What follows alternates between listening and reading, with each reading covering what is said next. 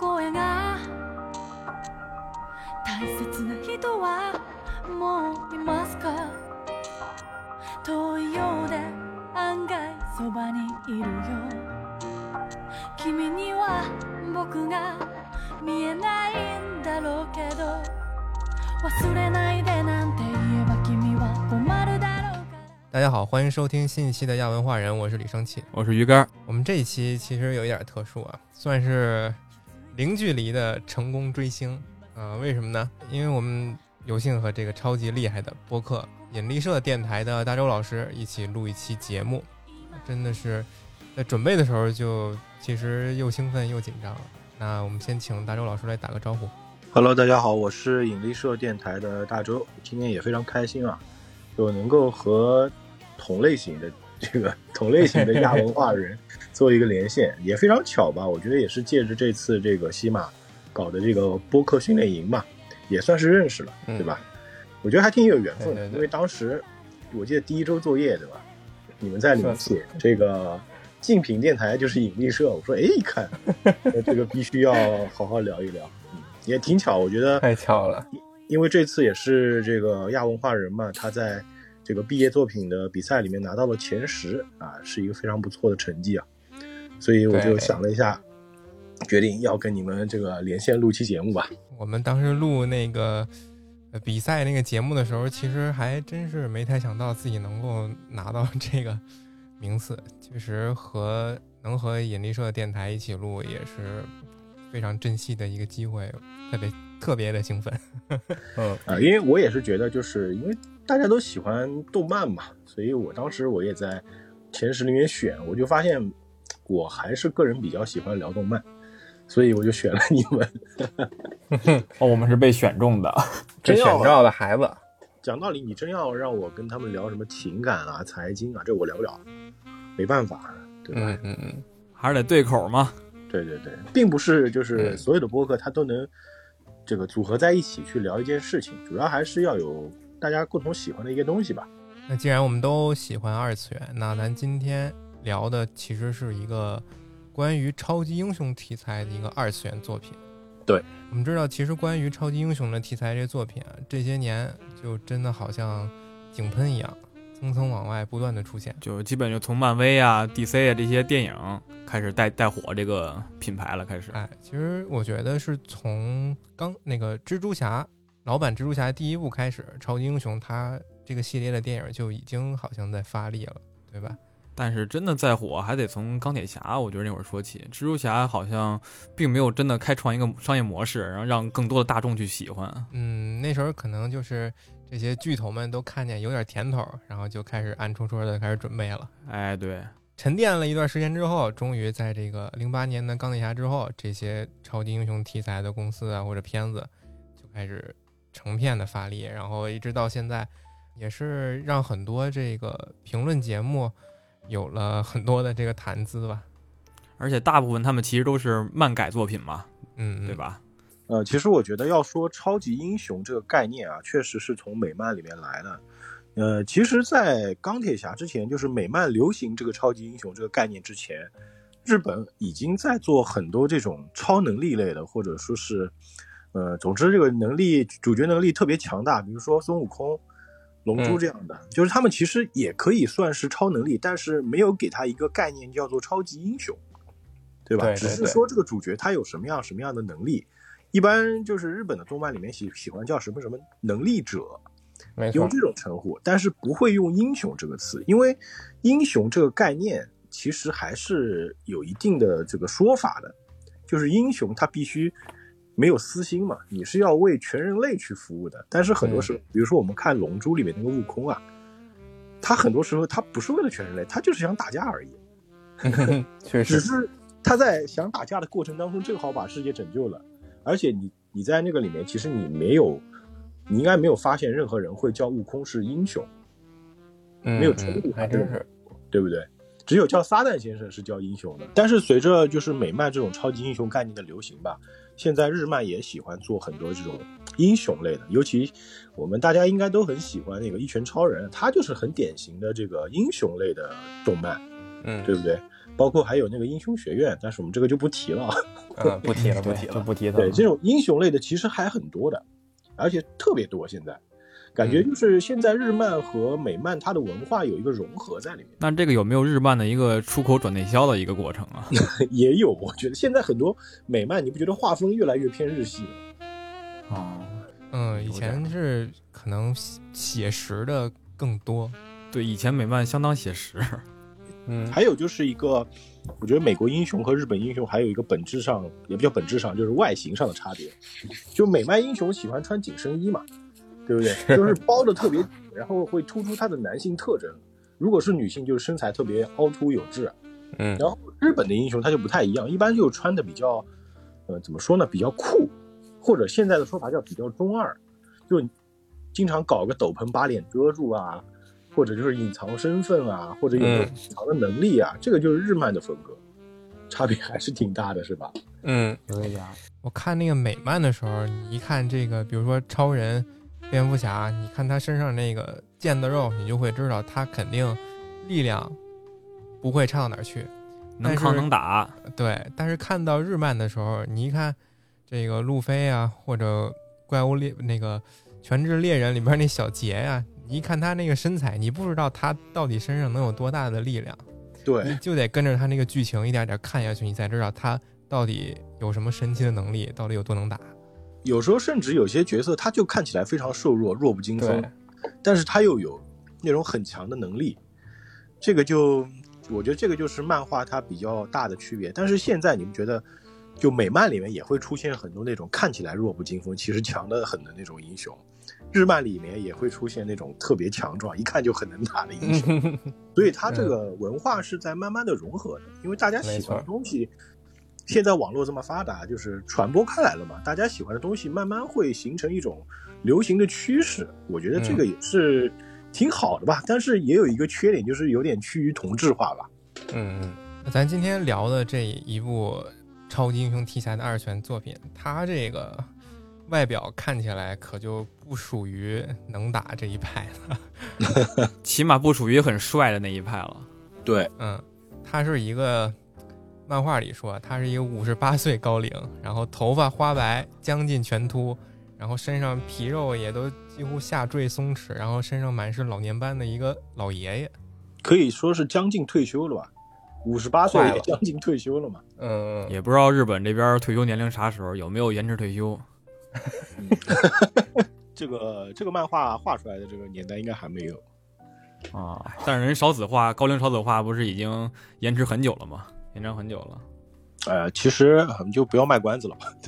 嗯嗯今天我们聊的是一部那个奥浩哉的作品，叫做《犬巫赋》。其实网上有些翻译叫《杀戮重生犬巫赋》，还有的翻译叫《狗窝》或者叫《犬舍》。对我看到有犬舍这个名字，就我就先问问你们俩吧，就你们看到《犬巫赋》这个标题，如果你没看过这个漫画，你会是什么感觉？你能猜出这是一部什么样的漫画吗？想不到是不是？想不到，因为感觉就是他跟我说是个，就这个名字叫狗舍或者狗窝这么一个名字吧，大概。然后我一听就感觉这个好像跟超级英雄一点边儿都不搭，后来才发现是有寓意的，这个就是 就是男主的这个名字，就是他的姓。其实“犬巫赋”它本身是什么意思啊？巫赋它就是封地的意思，就是我分给你一块地。哦，犬巫赋是什么意思呢？就是特别小的封地。哦，就有有点像那个中国春秋战国那会儿说的那个那个狗的那个门儿似的，就一个小门儿。对，就是你这块地特别小，这个其实就结合到主角名字就叫犬巫赋嘛，他姓犬巫赋嘛，然后他那个房子也特别小，对不对？所以其实就呼应上了。但是你光看这个名字，你说它叫犬舍或者叫犬巫赋，你还是无法想象它到底是讲一个什么样的故事。对我，我觉得我一开始看到这名字的时候，我觉得是一个关于宠物类的一个治愈番。我第一反应是什么？我觉得因为是奥浩哉画的嘛，嗯通常他喜欢画科幻，我知道，但是我想象不到是一种超级英雄的概念。我的想法可能是类似有那种什么变态杀手这种剧情的漫画，我当时是这种感觉。然后后来没想到一看啊，原来是一个超级英雄番。其实这个这个漫画作品也改编过就两种，一种是就是做成了动画，还有一种就是做成了漫改电影。嗯我相信应该有些朋友是看过，但是我相信今天还有很多听节目的人是没有看过的，所以今天我们就是等于说把这部作品给大家，呃，拆开了揉碎了，给大家聊一聊吧，因为我觉得这部作品还是挺优秀的。挺有意思。关于奥浩哉这个作者呀，说《犬巫赋》这个作品，可能有些听众他会有陌生的感觉，但是一说他另一个作品的名字，很多人可能都这么听过一嘴或者看过一些，那就是《杀戮都市》。我觉得应该大多数人都看过吧。嗯，就是哎，之前有一个游戏是叫杀戮什么来着？呃，不知道，不知道在你在在你家玩的那个，那那我没玩过这个啊。不是就是杀戮什么？然后那个人就是满世界的去抓人杀，然后就特别暴力血腥的那种。那是虐杀原型，哦，那叫、对，那叫虐杀原型，对一个字儿。它只有一个杀字是。对啊，太会了。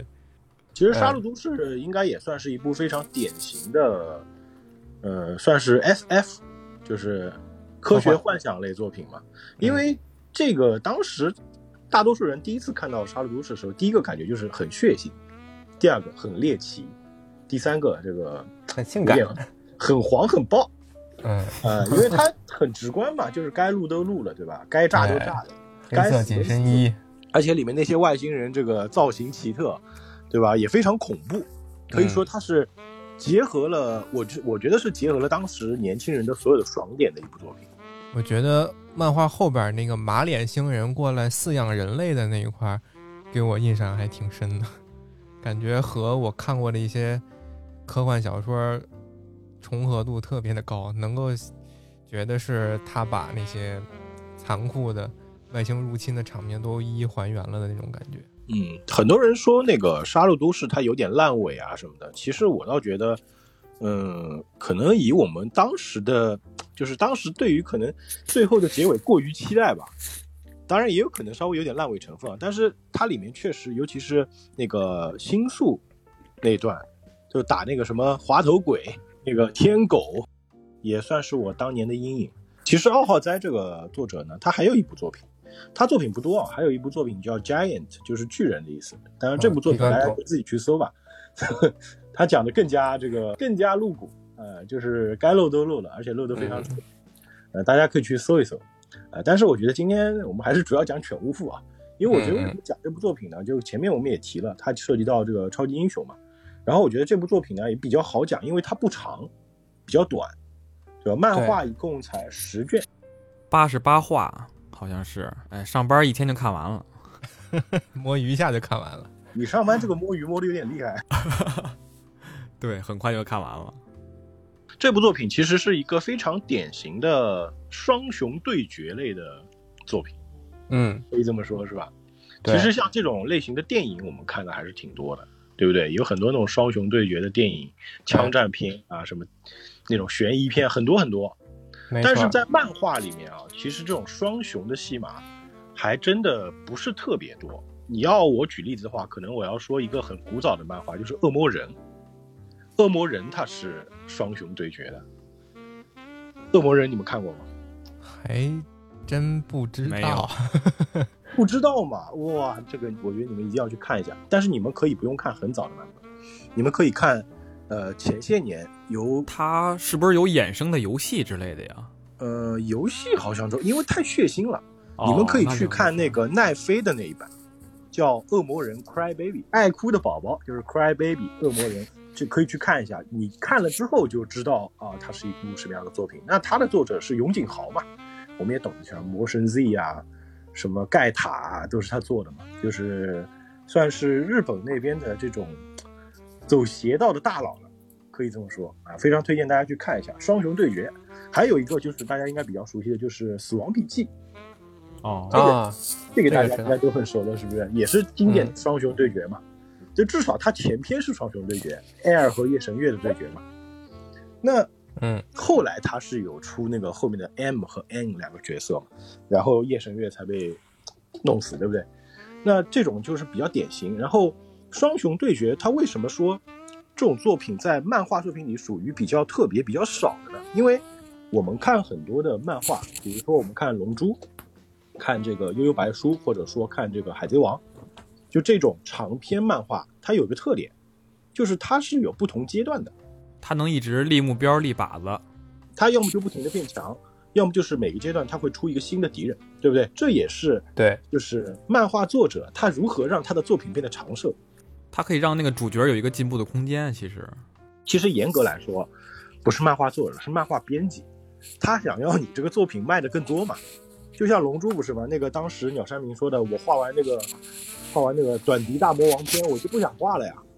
但是那个鸟岛和彦说：“你这个卖的这么好，我怎么能让你不画呢？我们再出一个弗利萨篇嘛，对不？就就这样，其实被逼的嘛，就被迫营业嘛。当然，你看现在《龙珠超》还没完呢，虽然不是鸟山明画的，但是还是鸟山明在编剧。总是这个东西，呃，很长寿的漫画呢，它绝对不会去画双雄对决的，因为双雄对决的类型就直接告诉你反派是谁了。那如果这个反派死了之后，你就结束了嘛？你后面再出一个其他反派就感觉怪怪的。他们上来就是决战了。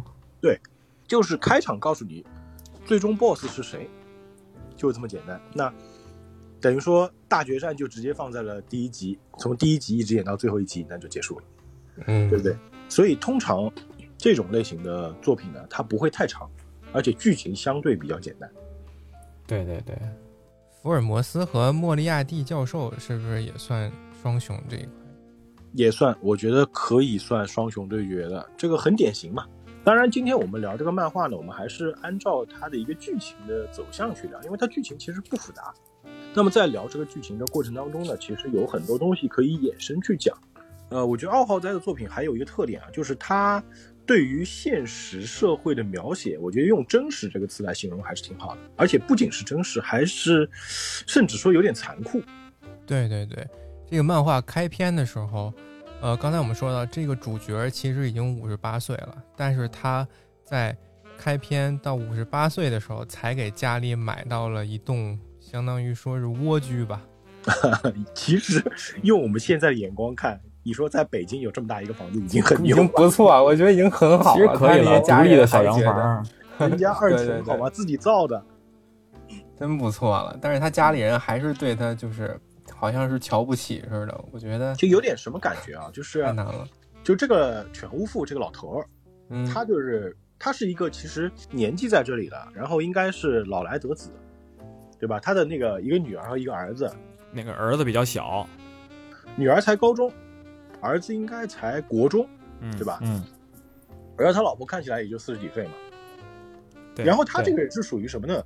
就是属于那种在社会上啊不是特别出众的人，甚至说有点像小透明，就很普通市民，就一般而且没有什么能力。对他是一个没什么能力的人。呃，我记得有个桥段，就是他去公司里嘛，就电影版特别鲜明。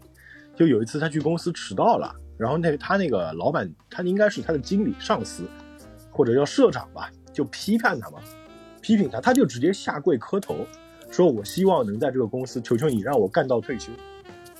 因为我们知道日本它是这样的，就是日本很多这种上班族啊，他如果在一个公司里面应聘成功进去了，他可能这一辈子就是一直干到退休，就一直为这个公司服务的。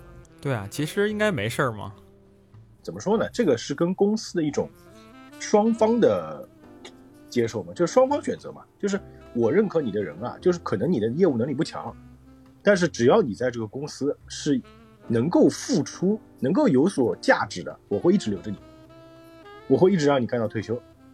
那日本都是这样的，所以你会看到很多日本的那种上班族啊，如果在中年四五十岁的时候被辞退，他们压力极大，可能就很多人会选择自杀，因为他们已经找不到工作了。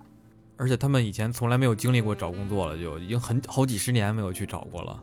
因为他们找工作的时候都是二十出头呀，所以说你到四五十岁再去找工作，对于他们来说，就可能这辈子我就不可能再找到工作了。就相当于和日本整个社会脱轨了。换句话说，就是，呃，我的人生已经完蛋了。嗯所以他是一个没有能力而且非常卑微的人，即使他的老婆孩子都看不起他。我记得当时就是第一幕啊，就是他们来到自己那个新家的时候，一开始看到的不是他们那个房子嘛，是看到隔壁一栋豪宅，没错，然后里面还开出一辆法拉利。嗯，我说哇，爸爸你很努力，很棒嘛。然后那个他爸爸说哦，对不起啊，这是我们邻居。好像还是前脸儿正好挡着他们那个阳光进光来。而且他那个对门口那栋豪宅呢还特别高，等于说把他们那个房子的光线全部遮掉了。对所，以你要说蜗居啊也没有毛病，对吧？嗯哎，很巧的是我那个作者特地把这个邻居啊设定成了一个漫画家，我觉得也哦挺巧。那邻居是漫画家呀，对，邻居是漫画家，因为这个犬巫夫他女儿的梦想不就是成为漫画家嘛？对对他说了一句，他跟他邻居儿子说了一句嘛，说我一定会超越你爸爸的，就是说明什么呢？这也说明一点，在日本漫画家是非常有钱的，对吧？我们就随便举个例子，比如说五类 之子，对吧？五类之子人家都是玩珠宝的这块，美少女战士，每次去送稿子是开一个对吧法拉利，对吧？然后呃作品出名之后，马上换了一辆玛莎拉蒂，也就是这样的人。那人家是本身家里就有钱，对，包括那个我之前看的一个我也比较喜欢的作品，叫做《暴漫王》。啊，新宝岛呢，哎，对，爆漫王他们不是说跟女主角约定是这个，当他们的作品动画化之后，就会娶她嘛，就会结婚嘛。他也是结婚时候开了一辆法拉利去的嘛。其实他们已经挣了很多钱了，我觉得这也算是一个讽刺吧。呃，可能啊，我不知道奥浩哉他在漫画这条路上挣的钱多不多，我相信也不会少。肯定少不了。总之就是一个非常非常鲜明的对比。当犬巫父老头子他的女儿、老婆看到就是看到豪豪宅，再看到自己这个新家的时候，就落差非常大。我觉得当时他们在搬家嘛，就是有一幕，我觉得非常的心酸，因为那个老头还说了，就是为了这个房子，我存了好几年钱呢，这个也算是独栋吧，是吗？对，这是我们独栋房子啊。其实他想得到的回应肯定是，哦，爸爸你好棒，这样对不对？我我们觉得，呃，你为这个家庭付出了很多，但他的妻妻儿是怎么做的？就是，哎呀，我们出去吃外卖吧，就走了。太生气了，看到这儿就剩他爸爸自己一个人和那些大纸箱子一起吃那个冷寿司，但是好像他还在吃鱼子酱。就是怎么说呢？就给人的感觉是这个主角特别的卑微，嗯，而且他每次上班也是挤地铁嘛，也是就是那种日本地铁我们懂了，就是人挤的脸其实脸都变形了。然后他的老婆呢是在超市打工，然后他的儿子呢在学校里还会被霸凌。总之就是嗯这样一个非常普通的一个家庭，主角也非常的普通。但是这个主角他有一个特点，他虽然很弱，很没有能力，但是他有一个特点就是他很想，很想为这个社会做点事情。什么呢？就是他很想打抱不平。甚至是一点小事儿也是。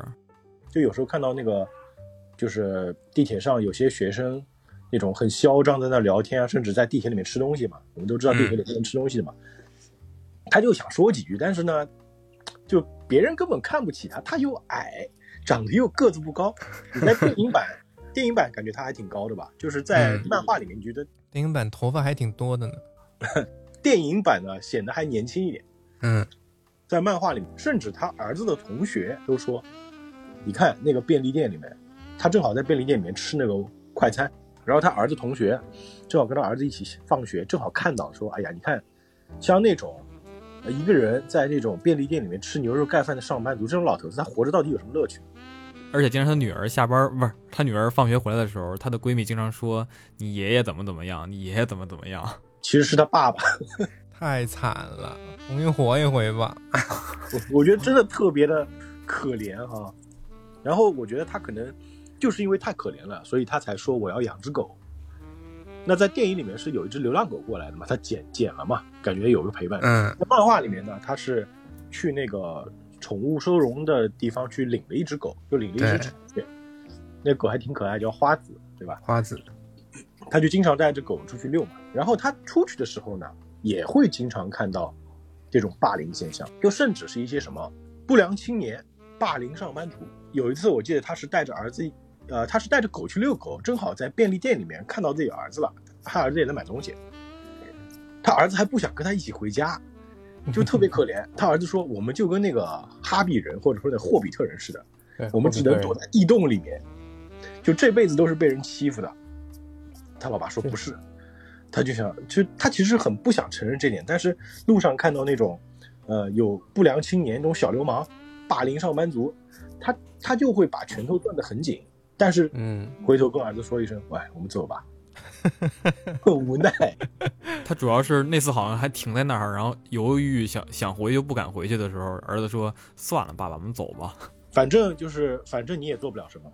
对我也知道，你就不要耍帅了。他他本来是说，哎，要不然我打个电话给警察报个警吧。然后他儿子说，你不要耍帅，你就不用勉强自己了。我本来我本来就不期待你是一个强悍的父亲，反正你什么都办不到。哎，就说出来特别心酸，因为我有儿子嘛。对我儿子如果跟我说这种话，哎我会非常难过。哎呦，这一点还不够，关键嗯更惨的是，他还查出有癌症。”一下感觉就塌了。就感觉他这这个人生就没有任何的希望了。那医生跟他说你是胃癌嘛？我记得电影版和漫画版它有一个非常明显的区别。电影版里面呢，他是把手机落在那个医生的办公室里了。嗯那个医生跟他说你是胃癌，但是没跟他讲还能活多久。然后就他回来拿手机时候，不小心听到那个医生在跟护士讲：“哎呀，大概还能活三个月吧。”我觉得在漫画版里面更残酷。漫画版里面当面说的，那个，你请你家人过来一趟吧。这个、你这个胃癌顶多还有三个月，就直接告诉他了。那犬巫父他在这种情况下，他第一时间想到的是什么呢？就打电话给自己家人嘛。当时有一个细节，就是他的那个手机电话簿里面啊，就只有三个电话，一个老婆，一个女儿，一个儿子。结果三个电话打过去，一个都没人接。哎呦，要么就是不想接，要么就是接了以后不想听他说那些废话。就是你看了都想哭，你你快黑化吧，我不行了。对，就感觉一个很很容易会黑化的人。对，哎，结果所以这个时候，如果按照一般漫画的套路，就这个中年人他是可能会通过某种方式获得的能力之后，他应该会报复社会。他要是个化学老师的话，可能就走上绝命毒师那条路了。对吧？或者就是出去泼硫酸了，是吧？没错，就是很明显的反社会的心理了要。对，或者成为一个反英雄吧。就因为他有太多的怨言可以去发泄了，嗯，就我们都会觉得理解，太惨了吧？就算他黑化了，我们也觉得很合理。所以有一天晚上，就是就就因为他这个绝症的事情啊，他都在家里吃饭的时候，他都不好意思开口说，甚至他想跟他老婆说的时候，他老婆就是干嘛？你有什么话要说吗？然后他就不敢说了。他就很怕说了以后大家也无所谓的态度，更难受。对，就算我说了，也就那样吧。然后他就带着那个花子出去遛，然后他在想着说：“哎呀，花子，我可能我就已经不能陪伴你了。”所以他就把那个狗绳放掉，就跑了。然后很巧的是呢，那个狗一直追他，一直跟着他，就来到了一个公园一片草坪上面，他就抱着那个狗就哭了，就真正的流下了眼泪，就非常的悲痛，觉得自己在这个世界上没有任何的意义，就自己人生已经完蛋了。好巧不巧，他看到旁边有个年轻人，是吧？也跟他站在那个公园里，而且呢，这个时候就发生了一个非常神奇的一幕，就用我们这个很多电影里面的说法叫“天选之子就要降临了”。嗯，那通常天选之子降临可能是神下来，比如说，哎呀，我们看那个就是《一拳超人》里面不是有一个流浪地嘛？他不是已经嗯 就是对、对这个世界已经绝望了嘛？就是整天流浪，然后那个神灵下来说：“我给你能力，对不对？让你让你成为一个，他成为了一个怪人嘛。” 这个里面不一样，他也是觉得对这个世界已经我呃没有任何的希望了。结果是天上掉下来一架飞船，把他们两个人给撞死了。双双暴毙。双双暴毙，而且是撞的什么呢？不支离破碎吧？可以说，嗯，呃，就碎了。哎，我看漫画怎么好像没有这一这一个片段呢？我就看见他们在那儿站着，然后下一个一个画面地上一个大的烟雾嘛。啊，我看下一个画面就是已经他们就是回家了什么的。下一个画面嗯其实是什么呢？呃，漫画里面还做了一个翻译，它就是等于说外星人在说话，嗯，就是说，哎呀，我方毫发无伤，但是我们好像破坏了两具这个星球上的智慧生命体，怎么办？怎么办呢？这个我们不应该是被人观测到的，我们不能留下任何证据，所以说我们要把这两个人恢复，因为如果说这个地球上的人看到这边有两具尸体，肯定会查嘛，是什么情况才能死成这个样子的？但问题来了，他们身边只有兵器零件。然后当中有一句台词非常关键，其中有一个外星人说：“等等，这个星球会毁灭的呀。”然后另外一个说：“哎，不管了，尽管我们赶紧修好，赶紧走。”其实这个时候已经告诉你结局是什么，这颗星球会毁灭的。这个这个外星人，我猜测他们是干什么的啊？他们有点像是观测者，可能就是类似在银河系巡逻的人，正好路过地球。有有点像漫威漫威漫画里边那个观测者，对，可能就说，哎呀，这个星球可能要毁灭了，也没多久了，我们就飞过去，顺便就路过看一眼。然后可能是因为重力问题没有控制好，然后就把上面的人撞死了。我觉得有可能就是因为他们是用武器零件给他们拼的身体嘛，然后他们又知道这个星球上的生物是带智慧的生物，所以他们预测到这两个这两个机器人吧会在他的其他同族之间会受到特殊的对待，以至于发生这种分歧，导致世界的毁灭，可能有这么一个考虑。你这个说法也也可以这么说，但是最直接的就是我们知道后来剧情是有陨石要下来嘛。对，最开始毁最开始毁灭其实是陨石嘛，就是外星人他的预测就是这个星球要被陨石砸掉了，就我救不救他其实没有太大的意义，我们不想留下任何证据。我看的漫画是删减版，这一部分我没有，就是他们没有。我在网上看查完以后，然后就是他们看天上看见陨石，然后下一个画面就是他们站了起来，然后回家了。对，我给你的链接不就是我看的？我看的有啊。我没看你的链接，我自己查的。那那活该吧。我所以，我听你们说的时候，哦，感觉少了好大一个片段。我以为他们就是被神力就一下电好了，然后他们就变变成这个兵器了。它有一个画面是什么呢？就是外星人用机器去组合他们的身体，嗯，就有点像那个阿童木的解剖图，终结者。哎，就是终结者阿童木，你就这么想吧。然后那个外星人是特别小只的，就有点像那种，就是我们看手办那么大的外星人。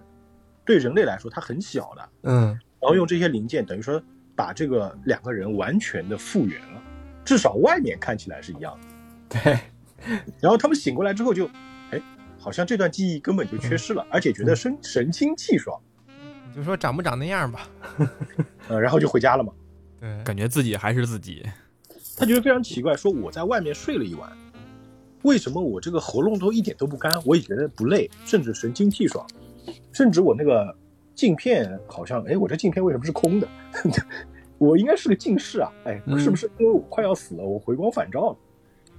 他老婆还说了，哎，你怎么一晚上不回来呢？啊，你是不是睡公园里了？其实也不太 care 的。然后他看看自己手机也不对，这手机也没电。他后来在电影里面，他是把那个手机一砸，发现那个手机是陶瓷的，空的。对，就是做个样子。哎，只是一个样子。他心想着自己要死了嘛。而且他走在那个家里的地板上，就发现那个地板嘎吱嘎吱响，就其实是什么呢？其实他的那个体重变大了，哦，他自己没有意识到。然后接下来就是吃饭，那吃饭的时候他就发现自己没有味觉，他甚至在吃饭的时候他也想跟那个自己家人说自己有癌症嘛，但是家里人根本不给他机会说话，就根本就觉得你这个人在家里不重要，我们都不想跟你聊天。他他喝他喝那个味增汤，就感觉喝了之后没有任何感觉，嗯，然后觉得很口渴，就一直在喝水嘛，喝自来水啊，其实这个时候他已经被改装成了一个机器人，嗯，只是他自己没有意识到而已。然后漫画里特别有趣的是什么呢？就是他觉得自己快死了嘛，就再去医院做检查，就拍片发现拍不出东西，是空的那个人人体里面，打针针头戳不进。然后测血压，那个血压测出来就是错误。他觉得非常哎奇怪，为什么会这样？然后摸摸手机一砸，手机是空的，他就觉得很奇怪，然后就在家里照镜子。对，这个时候就发现手臂在冒烟。哎，他奇怪，为什么？难不成我要自燃吗？他就非常害怕嘛。然后他就浑身上下摸摸摸摸，就发现自己身上有开关，有按钮，一按之后那个手臂就变成一把枪。这段其实还。呃，在电影里面也表现的挺夸张的，就是一下子那个手打开，而且奥浩哉的作品他特别喜欢把那种机械结构设计的非常复杂，就还甚至有点扭曲，嗯，所以当时看到我操，这个有点吓人啊，然后把他早上喝的味噌汤全部给打出来了，打了一墙，喷射套餐似的，全喷墙上了。就等于说他所有吃下去的东西完全无效，嗯就是让我想起那个阿拉蕾里面，阿拉蕾里面那个走井千兵卫，他不是造了阿拉蕾，阿拉蕾不是只用喝那个能量奶就好了吗？嗯，他不能吃食物的嘛。对，然后，然后他就经常什么呢？就是，呃，阿拉蕾觉得他去学校里，然后他那个同学就跟他讲说，你要你要吃什么，你要吃什么，你才能长高，你要喝这个，你的胸才会变大哦。然后他就回家吃，吃完之后呢不消化，然后千千兵卫他就晚上说，哎，为什么这个阿拉蕾最近的行为不太正常？他为什么会冒烟？就把他身体打开，发现那个菜都没消化呢，他就当宵夜吃，他就自己吃。对，啊就就其实就一样的情况，就等于说他现在已经不需要摄取任何食物了。嗯但我看其实漫画里边他一直在想喝水呀、对，他就只需要水嘛，就需要水就可以了。水就是他的能量嘛，嗯，然后在自己身上摸，就头也打开了，手也打开了，才发现自己是个机器人。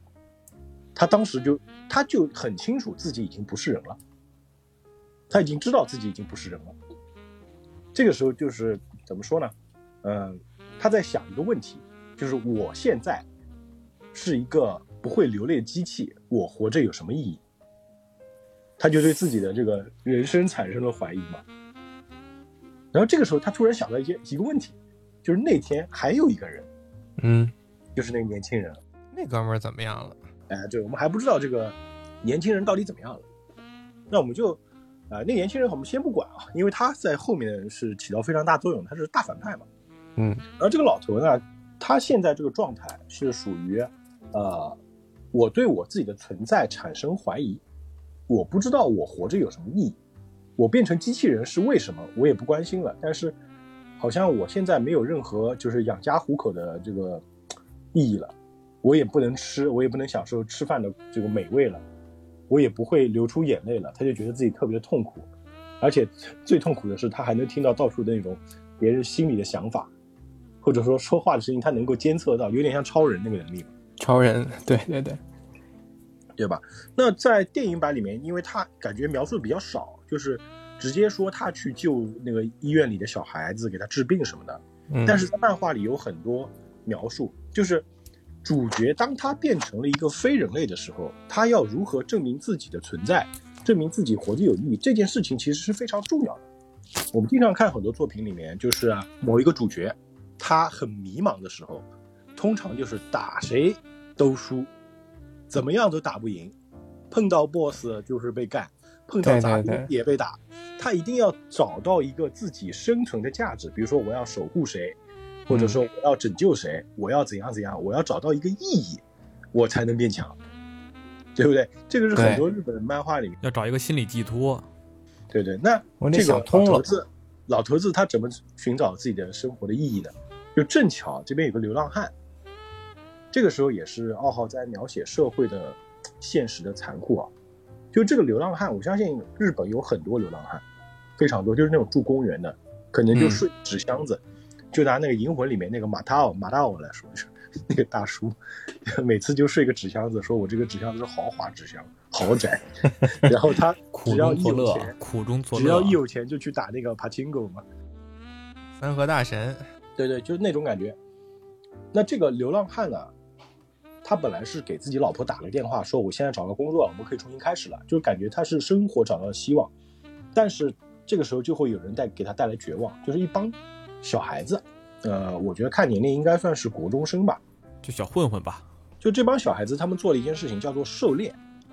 狩猎是什么意思呢？就是他们到处去找流浪汉，去殴打流浪汉。其实这件事情你想想挺可怕的，就一帮国中生抱着嗯所谓的清除蟑螂的名义去殴打、霸凌，甚至会把流浪汉给杀掉。这件事情，呃，虽然我觉得漫画里比较夸张吧，但这种事情我觉得在现实生活中不是没有的。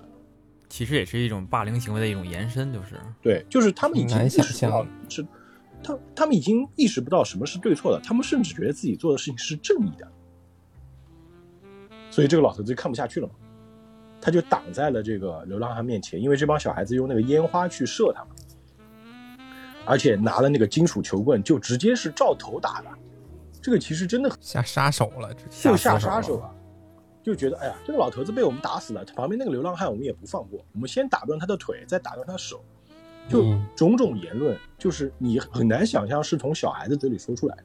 嗯那这种人势必要遭到惩罚嘛？那主角是如何惩罚他们的？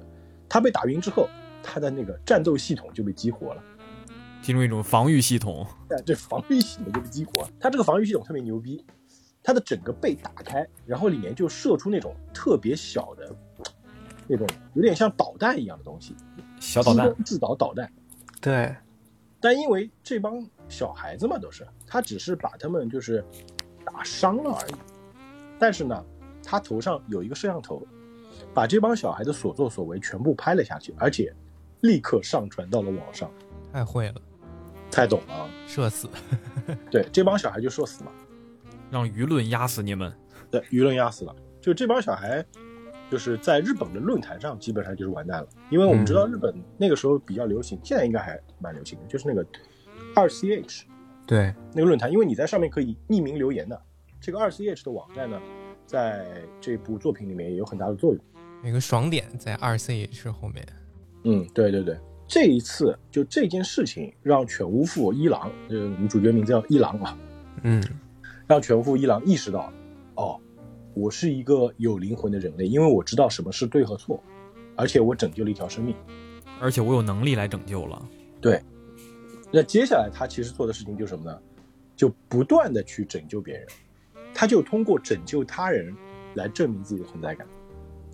这说到这里，我们主角的故事就就可以先放一放了，嗯因为接下来我们要聊的是另外一个人反派，啊。也其实一开始我觉得他并不能说是一个彻底的反派，他就是没事杀杀人，但是他做了一件事情，就是杀人嘛。就另外的这部作品的另外一个主角叫做狮子神，啊，听这个名字还挺还挺酷的、啊还。挺酷，呃，狮子神号，狮子神呢，这个主角就出场了。他其实是，我觉得他其实人还挺好的。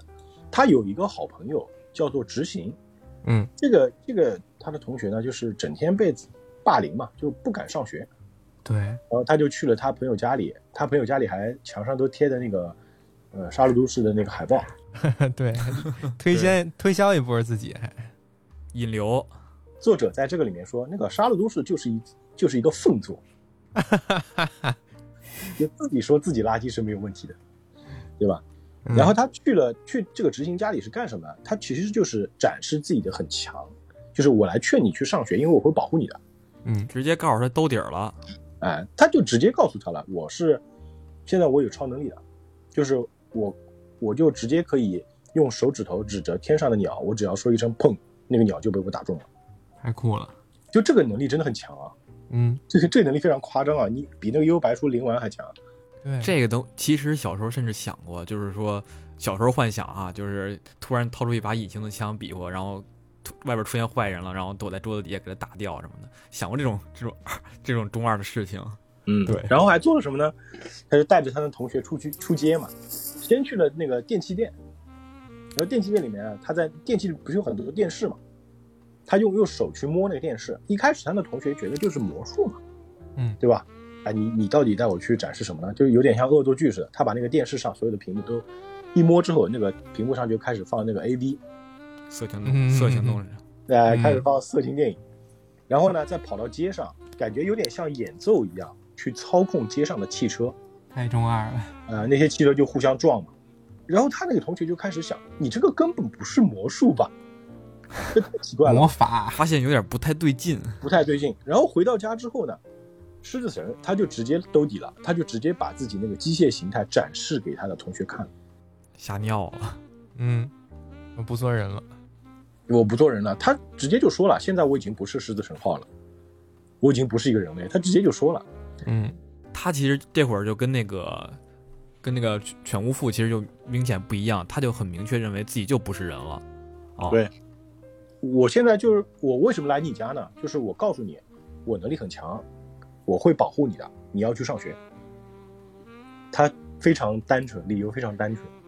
好兄弟，那当时你会觉得，当时你会觉得，哎，这个小伙子人还挺好的，是不是？对啊，对吧？他虽然说变成了机械，但是他没有做出很过分的举动，也没有害人嘛，他只是展示一下能力嘛，虽然有点恶作剧吧。甚至他那个同学也在想呢，他说他他想狮子神这个家伙是一个，呃，很有爱心的人。他宠物狗死的时候，他还哭得很伤心的。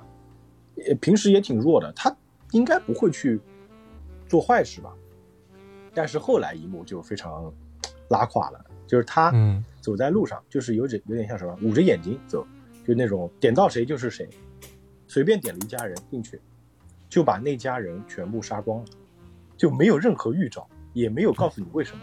无差别杀人，就无差别杀人。进去之后拿他那个手指着人家头，就是砰，嗯女人杀，男人杀，家里的小孩也杀，就完全没有任何的表情的变化，就是一具无情的杀人机器。就像吃饭喝水那么自然。对啊，他虽然就是机器嘛，他确实也是一只机器，就完全没有任何表情。甚至那个家里那个爸爸，他是在跟那个小孩一起洗澡嘛，嗯他说能不能放过我的孩子？他说不行，小孩也要杀，特别残酷的一个人。挺有自己规矩，还呃，而且他杀人的时候呢，他不是那个杀完了那个大人之后，他那个家里那个女儿回来了嘛，也是个高中生，他还问那个女孩子说：“哎，你喜欢看漫画吗？”那个女孩说：“我喜欢，喜欢，我喜欢看那个海贼王。”就说：“哦，那你跟我还有共同爱好呢。”但是并没有什么卵用，照杀不误。我觉得这块是他特别变态的一点。嗯，对，有点像是那种，呃，你在调戏你的猎物嘛。嗯我我我我肯定要杀你，但是我要先玩玩你，性格乖张，甚至用手当做刀一样去划那个女孩的手嘛。嗯，还一边划还一边问他：“哎，你喜欢这个吗？你喜欢那个吗？”就这一幕就证实了这家伙绝对并不是一个好人。太变态了。就刨除他是一个机器人以外，他如果当一个人类的话，也是一个彻头彻尾的变态了，就已经看出来。对对对，这个时候就是我们已经跟很多的漫画作品都区分开来了，因为大多数的漫画作品里面，通常成为反派的是对社会有怨恨的中年人，就中年人通常是反派，而年轻的这种高中生，这种年轻的少年少女，他们通常是获得能力之后成为拯救世界的英雄嘛。但是在《犬巫》这部作品里面，他的基调就已经定下来了。反过来，高中生是坏人，只有而反而这个中年人对这个社会充满了不公，对这个社会对他如此不公的一个中年人，一个老头子，他才是真正的好人，他才是真正的英雄。所以这部作品，它的标题叫《犬巫妇》，不叫狮子神，是不是？嗯，电梯。就看到这儿，这个狮子神他已经开始无差别的攻击了嘛，所以我就想到他之后可能会开展更大规模的这样一个猎杀行动，所以对于他的这些变态的行为，看到这儿我是有一个期待的。我这样说会不会很变态？有点儿是有点变态啊。我 我想知道他会用这个能力来对当时那个日本社会做出一个怎样的这样一个波动，怎样扰乱他们社会的秩序。我觉得如果是一个青少年看的话，这个漫画可能也会和他心中偶尔的一些心中一些阴暗面能够有一点重合。嗯，相结合是吧？对，谁没想过在这个大商场里面的电视放的不是切烤鸭，放的不是这个景色片，而是放的这种奇怪的小电影呢？啊，契合了你内心深处的黑暗啊！这是其其实我我想过这一点，也许一些恶作剧的人他们会想过这一点，但是不会像他这样。其实看到这里，大家肯定会想一个问题：现在好人出现了，反派出现了，那他们怎么碰面？他们怎么去进行对决？嗯大家会在想，他们如何产生交集，对不对？因为他本来是两条平行的线嘛，根本没有任何关系，也不认识。嗯就是这个老头儿，这个时候他因为他一直在救人，所以他每天晚上呢会在家里就是打开他那个监听功能，正巧就听到那个家里那个女儿死之前的求救声，于是呢他就循着声音过来，就遇到了正在杀人的狮子神。那狮子神碰到他，就说：“哎，这家里还有爷爷啊！”直接有没杀完直接蹦他就以为一枪已经把这个老头杀了，但是没想到老头没死，他还以为自己那个枪坏掉了呢。但是他根本没有灭口就飞走了。那这个时候就是两人第一次碰面，而这时呢，犬巫妇他也终于觉得，就是我居然没有救下那个家里一家人，没有救下那个孩子，他对自己产生了非常严重的这种内疚，嗯所以他一直在想一个问题：就我能不能阻止他？就那个狮子神露出那个后背的时候，他就也发现了，说这个其实就是那天那个少年了。对，跟我一样嘛。甚至他会可能他会想这个问题：我能不能打得过他？对，对不对？这个问题他是一直在想，所以他，但是他不知道怎么找他，那他就每天还是一样出去救人，同时在寻找狮子神。那这个过程当中呢，他又遇到了好多事情，我们这边就简单说说，比如说啊，他路上遇到那个流氓团体，他们就是绑架那个也不叫绑架吧，就是碰到一个上班族，就把他直接把他带到那种公园里面去殴打、虐待啊什么，就是这种事情，然后他就去救那个上班族，呃，就算是见义勇为吧，对不对？然后呢，他还在公园里练习怎么飞，因为他看到那个狮子神会飞嘛，所以我也要学一学我怎么飞嘛。然后在飞的过程当中，听到有火灾，然后再去火灾现场救人，嗯就是做好事呗。这会儿他还跟他们说说你们不要透露出我的这个真实目真实的面目。嗯每次他救了人之后，他就特别开心，啊，就是啊，我真的好开心，我好开心，我觉得自己非常有存在价值。嗯那这个时候狮子神的事情呢，他那个同学还不知道，然后他就去那个执行家里，就带他去上学。去了学校之后，就又又碰到之前霸凌他的那些学生嘛，然后就直接给他一个下马威嘛，就让他们直接就是，呃，就是完全实力碾压吧。这个地方漫画跟动画又有一个非常大的区别，在啊不是动画，这漫画跟电影又有一个非常大的区别。电影里面他只是制服了那个霸凌学生嘛，后来没怎么样，对不对？漫画里直接给打死了。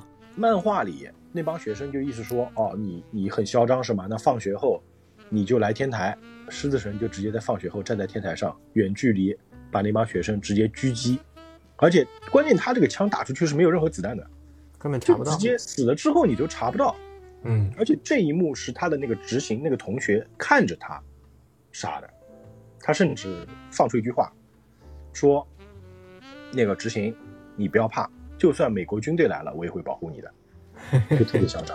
多次 Q 这个美国军队，老说美国军队来干不过我，自卫队来了也打不过我。嗯然后呢，他还有一个展示能力的部分，其实我们也会很好奇嘛，就是你获得这样的身体之后，你除了能够成为机器，你还有什么其他能力吗？对不对？然后他们就去银行，去银行没有任何存没有银行卡的情况下，直接摸一下，那个 数字就变了。直接摸一下，机器直接出钱，就说喏，这个钱给你零花钱，你随便用吧。就这个能力，我相信大多数人是很喜欢的，对不对？哎呀，一挥手取个一千万一亿出来，天呀！就我就问问你们俩啊，如果你们身边有一个朋友是这样的，你们会怎么想？今儿咱上哪儿来点儿啊？就你开始会很开心，就是嗯安全有保障了，然后你钱也有的花了。但是你再一想，发现这是完全的一种社会不公平或者不道德的一件事情。就就这个东西你，就钱你拿了，良心不安；这个安全保护住了，但是你也觉着他是用什么换来的呢？你想想，就心里心里会有不安的，可能还是会远离。他的这个嗯好基友执行，他也是很直接的嘛，就是他就觉得你这么做不对，我不能跟一个杀人狂做朋友，你已经不是人了，你已经变成一具机器。但那个狮子神就说，我还是跟以前一样啊，因为我们一直在一起玩，我们是好朋友嘛，但我也绝对不会去自首的。然后那个执行就说了，那我们就不要再做朋友了。但他没有杀执行，他就说，那你哦好行吧，那我就不做朋友呗，我会保护你的，反正你要去上学。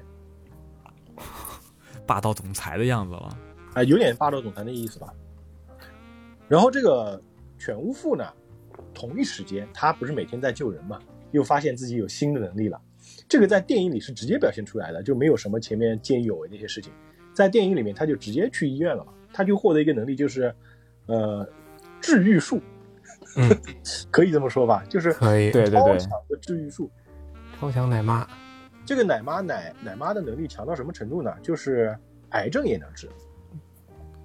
就是开始这个能力吧，只要你没病死，都能给你救回来。只要不死都能救回来。对，你你的那个物理的伤也能救，你身上病毒我也能给你去掉，就有点像是神之手，神迹一摸你就好。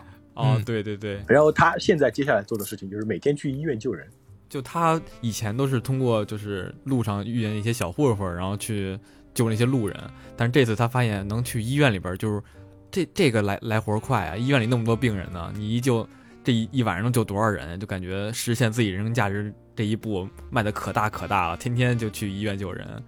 就可以说是更有效率的救人。嗯但其实我会担心他这样的做法，肯定会引起社会和媒体的注意。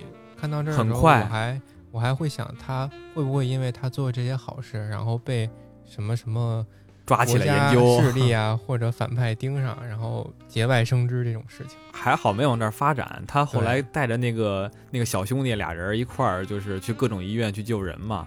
然后嗯小兄弟说：“您才是真正正义的人。”然后那个后来，对对对，然后也是因为这种救人吧，就很容易就被公众就熟知了，就说神迹是什么，神迹是谁。然后他的画面也经，他的脸也经常出现在这个电视画面上面去了，就很快就公众公之于众了。对对对，因为其实本来那个执行他是不知道这个犬无夫这个老头的，就因为他一直去医院救人嘛，就是他就想哦，这个人肯定跟狮子神有同样的能力，但是他是个好人。中间还有一个很长的篇幅是讲这个老头，就是帮助一对小情侣摆脱那个黑社会的纠缠嘛。对对对对，就是他篇幅很长，他虽然不重要，但我觉得他展示一个就是能力，就是他跟狮子神有一个本质的区别，他不致命。狮子神是杀人，就是犬巫妇，即使是面对黑社会，他只是放出导弹把那些黑社会的眼睛弄瞎，把他们啊，的脊椎、对对对，脊椎打断，让他们不能再害人，但是他没有杀掉他们。这个生不如死了，这个 让你们偿还罪孽，这是。哎偿还罪孽啊！就如果杀了你是便宜你，但是而且杀了你之后，等于说是他也犯罪了。对对对，这嗯这个就有点像蝙蝠侠，是不是？蝙蝠侠侠也是，蝙太狠了。蝠侠不杀人，但是我会把你打到医院里去。对，打人腿，把你打到再也起不来，打成植物人，但是我没杀你，所以我我是好人。我是个好人。嗯，其实这个执行等于说，他是通过网上一些报道，就说哎，天使降临，现代日本不断发生奇迹，嗯他就猜测到就是有一个同样的人在里边。他就哎，因为他之前看过那个狮子神帮他治好手上那个割伤。嗯他就想着，他一开始是这么认为的，说那个他的同学狮子神啊，难不成他是一方面不断的救人，另一方面又不断杀人吗？但想想不对劲，他这个人分裂了吗？人设不符。我相信肯定有一个人，他跟狮子神有同样的能力，但他是一个好人，哎，嗯说不定这个人他就可以阻阻止这个狮子神。于是呢，他用了一个非常聪明的招数，就在家喊救命。狼来了，对，狼来了，然后果然犬巫妇就来了。我觉得这个特别直接啊。一般的这个比较长篇的作品，他可能会花很长的篇幅去描写他怎么去找这个人，就没想到一喊就来，非常方便啊。可能离得就不远，还是，毕竟他跟那个小年跟那个谁跟狮子神两个人碰面的时候，在一个公园里边碰面的嘛，说明他们都应该住在一个区。啊，不会太远。对，然后狮子神在这个过程当中，其实他是每天都去杀人的，只是没有跟你细讲而已。他是每天都在做这件事情。嗯，但是警方根本找不到任何证据，甚至那个警方那个杀人杀人犯的那个速写，画的是一个中年男人，戴着副眼镜，络腮胡，戴了一个那种毛线帽子，不能说一模一样，只能说毫不相干。就等于说，呃，他一直在做这件事情，一边是不断的在杀人，一边是不断在救人。那执行找到了犬妇之后呢，他就做了一件事情，就是说，我们要先练习能力如何去使用，因为嗯老大爷你很厉害，你能救人，你也能飞，你也能怎么样怎么样，但是我觉得，可能你的战斗熟练度啊，应该跟这个经验值差一点。哎有点差。总觉得这个华佗干不过这个关羽，对，是这个道理。但真正玩三国杀的话，好像华佗打关羽是非常轻松的。嗯，你要单杀的话，确实还可以。对，所以就是这一边主角这边，他们就不停的在，一个是寻找那个狮子神，另外一方面是练习如何使用自己的能力，能够打败狮子神。那这边狮子神这边呢，又有一个转变，就是他的妈妈也得了癌症，也是绝症。嘿，就因为这件事情，狮子神呢也觉醒了自己的治疗能力。我觉得他也是无意识的，就是感觉就是就这么巧啊，他们那个身边人得绝症啊，哦，他就等于说把自己妈妈治好了嘛，对不对？非常牛逼，一下子就治好了。那这个呃治好之后呢，他还去就是银行里取钱，就说妈妈以后你就不用上班了，我反正会资助你的。我去，我干了一件事情，就是我去做理财了。对，好像就玩玩经济那一块去了。啊，对，我就玩经济，我是一个玩经济的天才。然后他们就换房子住了嘛，家里弄得很豪华，什么什么，对不对？然后他妈妈也挺单纯啊，就是也没多想，就是反正一个月五十万租金这种豪华住宅我就住呗，随便。就感觉他们要步入幸福生活了，对，对吧？但是漫画里其实他妈还是有一点担心的，就是说你哪来这么多钱呀？咱们不行，还是住点普通的房子吧，就有点担心，还是。他本来还挺开心的，但是他跟他妈妈那个时候还没搬家的时候啊，他突然就有一天啊，就在家里看电视嘛，那个电视上不是在播那个新闻嘛，就说现在有一个那种无差别杀人狂一直在杀人，嗯，他妈妈就说了一句话，说这个犯人真像一个恶魔，不知道他的父母是怎样的人，不可原谅，哎下地狱吧。就这种人的死法，最好就跟那些死在他手上的人一样。那狮子神听到这个话，就问了妈妈一个问题，说如果这个犯人是我，你会怎么做？他妈妈就说我会跟你一起去死，我就自杀。得一语成谶啊。这个话说了之后呢，其实这个时候啊，我觉得狮子神的心境是有改变的，他就想，他就在自己在躺在床上的时候，他自己也编自己吧，说那我就我就不杀人了，对吧？其实这个时候，如果警察没来找他，可能这个杀人狂他就停了，但对偏偏好死不死，警察找上门。找到他们家了，对，他在他母亲面前摆脱警察的追捕，而且警察是直接拿枪指着他的。嗯，这件事情对他妈妈的冲击是多大？因为这个问题好像前两天刚问完，这就实锤了嘛，他就是杀人狂嘛。那他被警察追捕的时候，他只能做一件事情，就是逃、躲避、对，躲起来，然后躲到了一个那个他的那个同学家里嘛，就是一个就是一个暗恋他的女同学，就躲到他的家里面了，甚至学校也不去了。然后这个时候，网上就开始讨论狮子神这个人，我觉得这边其实也非常精彩的，虽然只是一些网上的留言啊。就网上那些人会说什么呢？说哇，这个狮子很呃，这个这个狮子神啊，长得好帅啊，根本就是我的菜啊。这个有点像那个杰尼斯系的，就是杰尼斯，我们知道那个哎，日明星啊本的一个很有名的组合嘛。杰尼斯就是日本那边很有名一个偶像事务所，对，就是比如说木村拓哉啊，专门造星的。啊，对，就非常非常牛逼吧，就是长得帅。就这些人知道这个狮子神他是一个杀人狂，但是好像这些人并不在乎这件事情，就因为他很帅嘛，所以我粉他嘛。我觉得这件事情呢，就是可以映射一下我们现实的社会啊啊！当然，我们现实社会当中确实有很多艺人或者说偶像，他就是因为颜值高嘛，所以很多人喜欢他嘛，对吧？甚至很多人想给他生孩子嘛，对不对？只是我们还不知道他的黑历史是什么，或者他做了一些什么不好的事情，嗯因为这个毕竟不是漫画，没有那么魔幻，对不对？但是确实是这样。那前阵子不是对吧？有一个无姓艺人对吧出事，哎，就是粉丝其实对明星的了解基本只局限于他们在电视上或者说那个电影上、观影上看到的这些东西，他并没有线下真的去接触、深入交流过，然后就非常的喜欢。嗯，现实当中也是这样啊。当这个事情出了之后，我看到很多视频，比如说一帮粉丝举着那个牌子，在那个警察局门口或者拘留所门口在那游行、静坐，就这种事情你，你想想，好像这个事情非常的荒谬啊，但是真的就是有人这么做的。他们即使知道自己的偶像犯了事儿，他们还是会喜欢他。他们还是会说相信哥哥，我们等待一个真相。给人找一个说辞，给他洗白，是对吧？其实，不我相信这个都是假的，这个都是什么诬告啊，什么东西，他们会嗯。去给自己制造一个美丽的幻想，对不对？那其实放到漫画里面，它一个道理嘛，只是他粉丝可能没那没那么多啊，但他那个粉丝更牛，直接给他做了个网站。对，对，什么粉丝团，对啊，对对对，那是后来的事情。那这个时候，其实狮子神他是躲在他那个女同学家里的嘛，嗯，他家里呢，他那个女同学其实也知道有一点事情，但是他不敢确认，所以他在家里都是不看电视的。但是狮子神因为他有那个就是超能力嘛，他其实自己在那个大脑里面是可以看到那个电视直什么都能看。对，他就看到很多媒体去他家，开始质问他的母亲，就看到他的母亲在那个镜头前哭泣嘛。然后网上又出现很多言论，比如说什么，他妈妈看起来就一副头脑不好的样子，八成说不出什么正常言论，父母亲同罪，就不能有什么法律来这个惩罚母亲吗？就开始网络暴力，对不对？就什么你这个母亲要花一辈子时间来谢罪啊，就这种话就是呃，我们可以理解为就是网络暴力吧。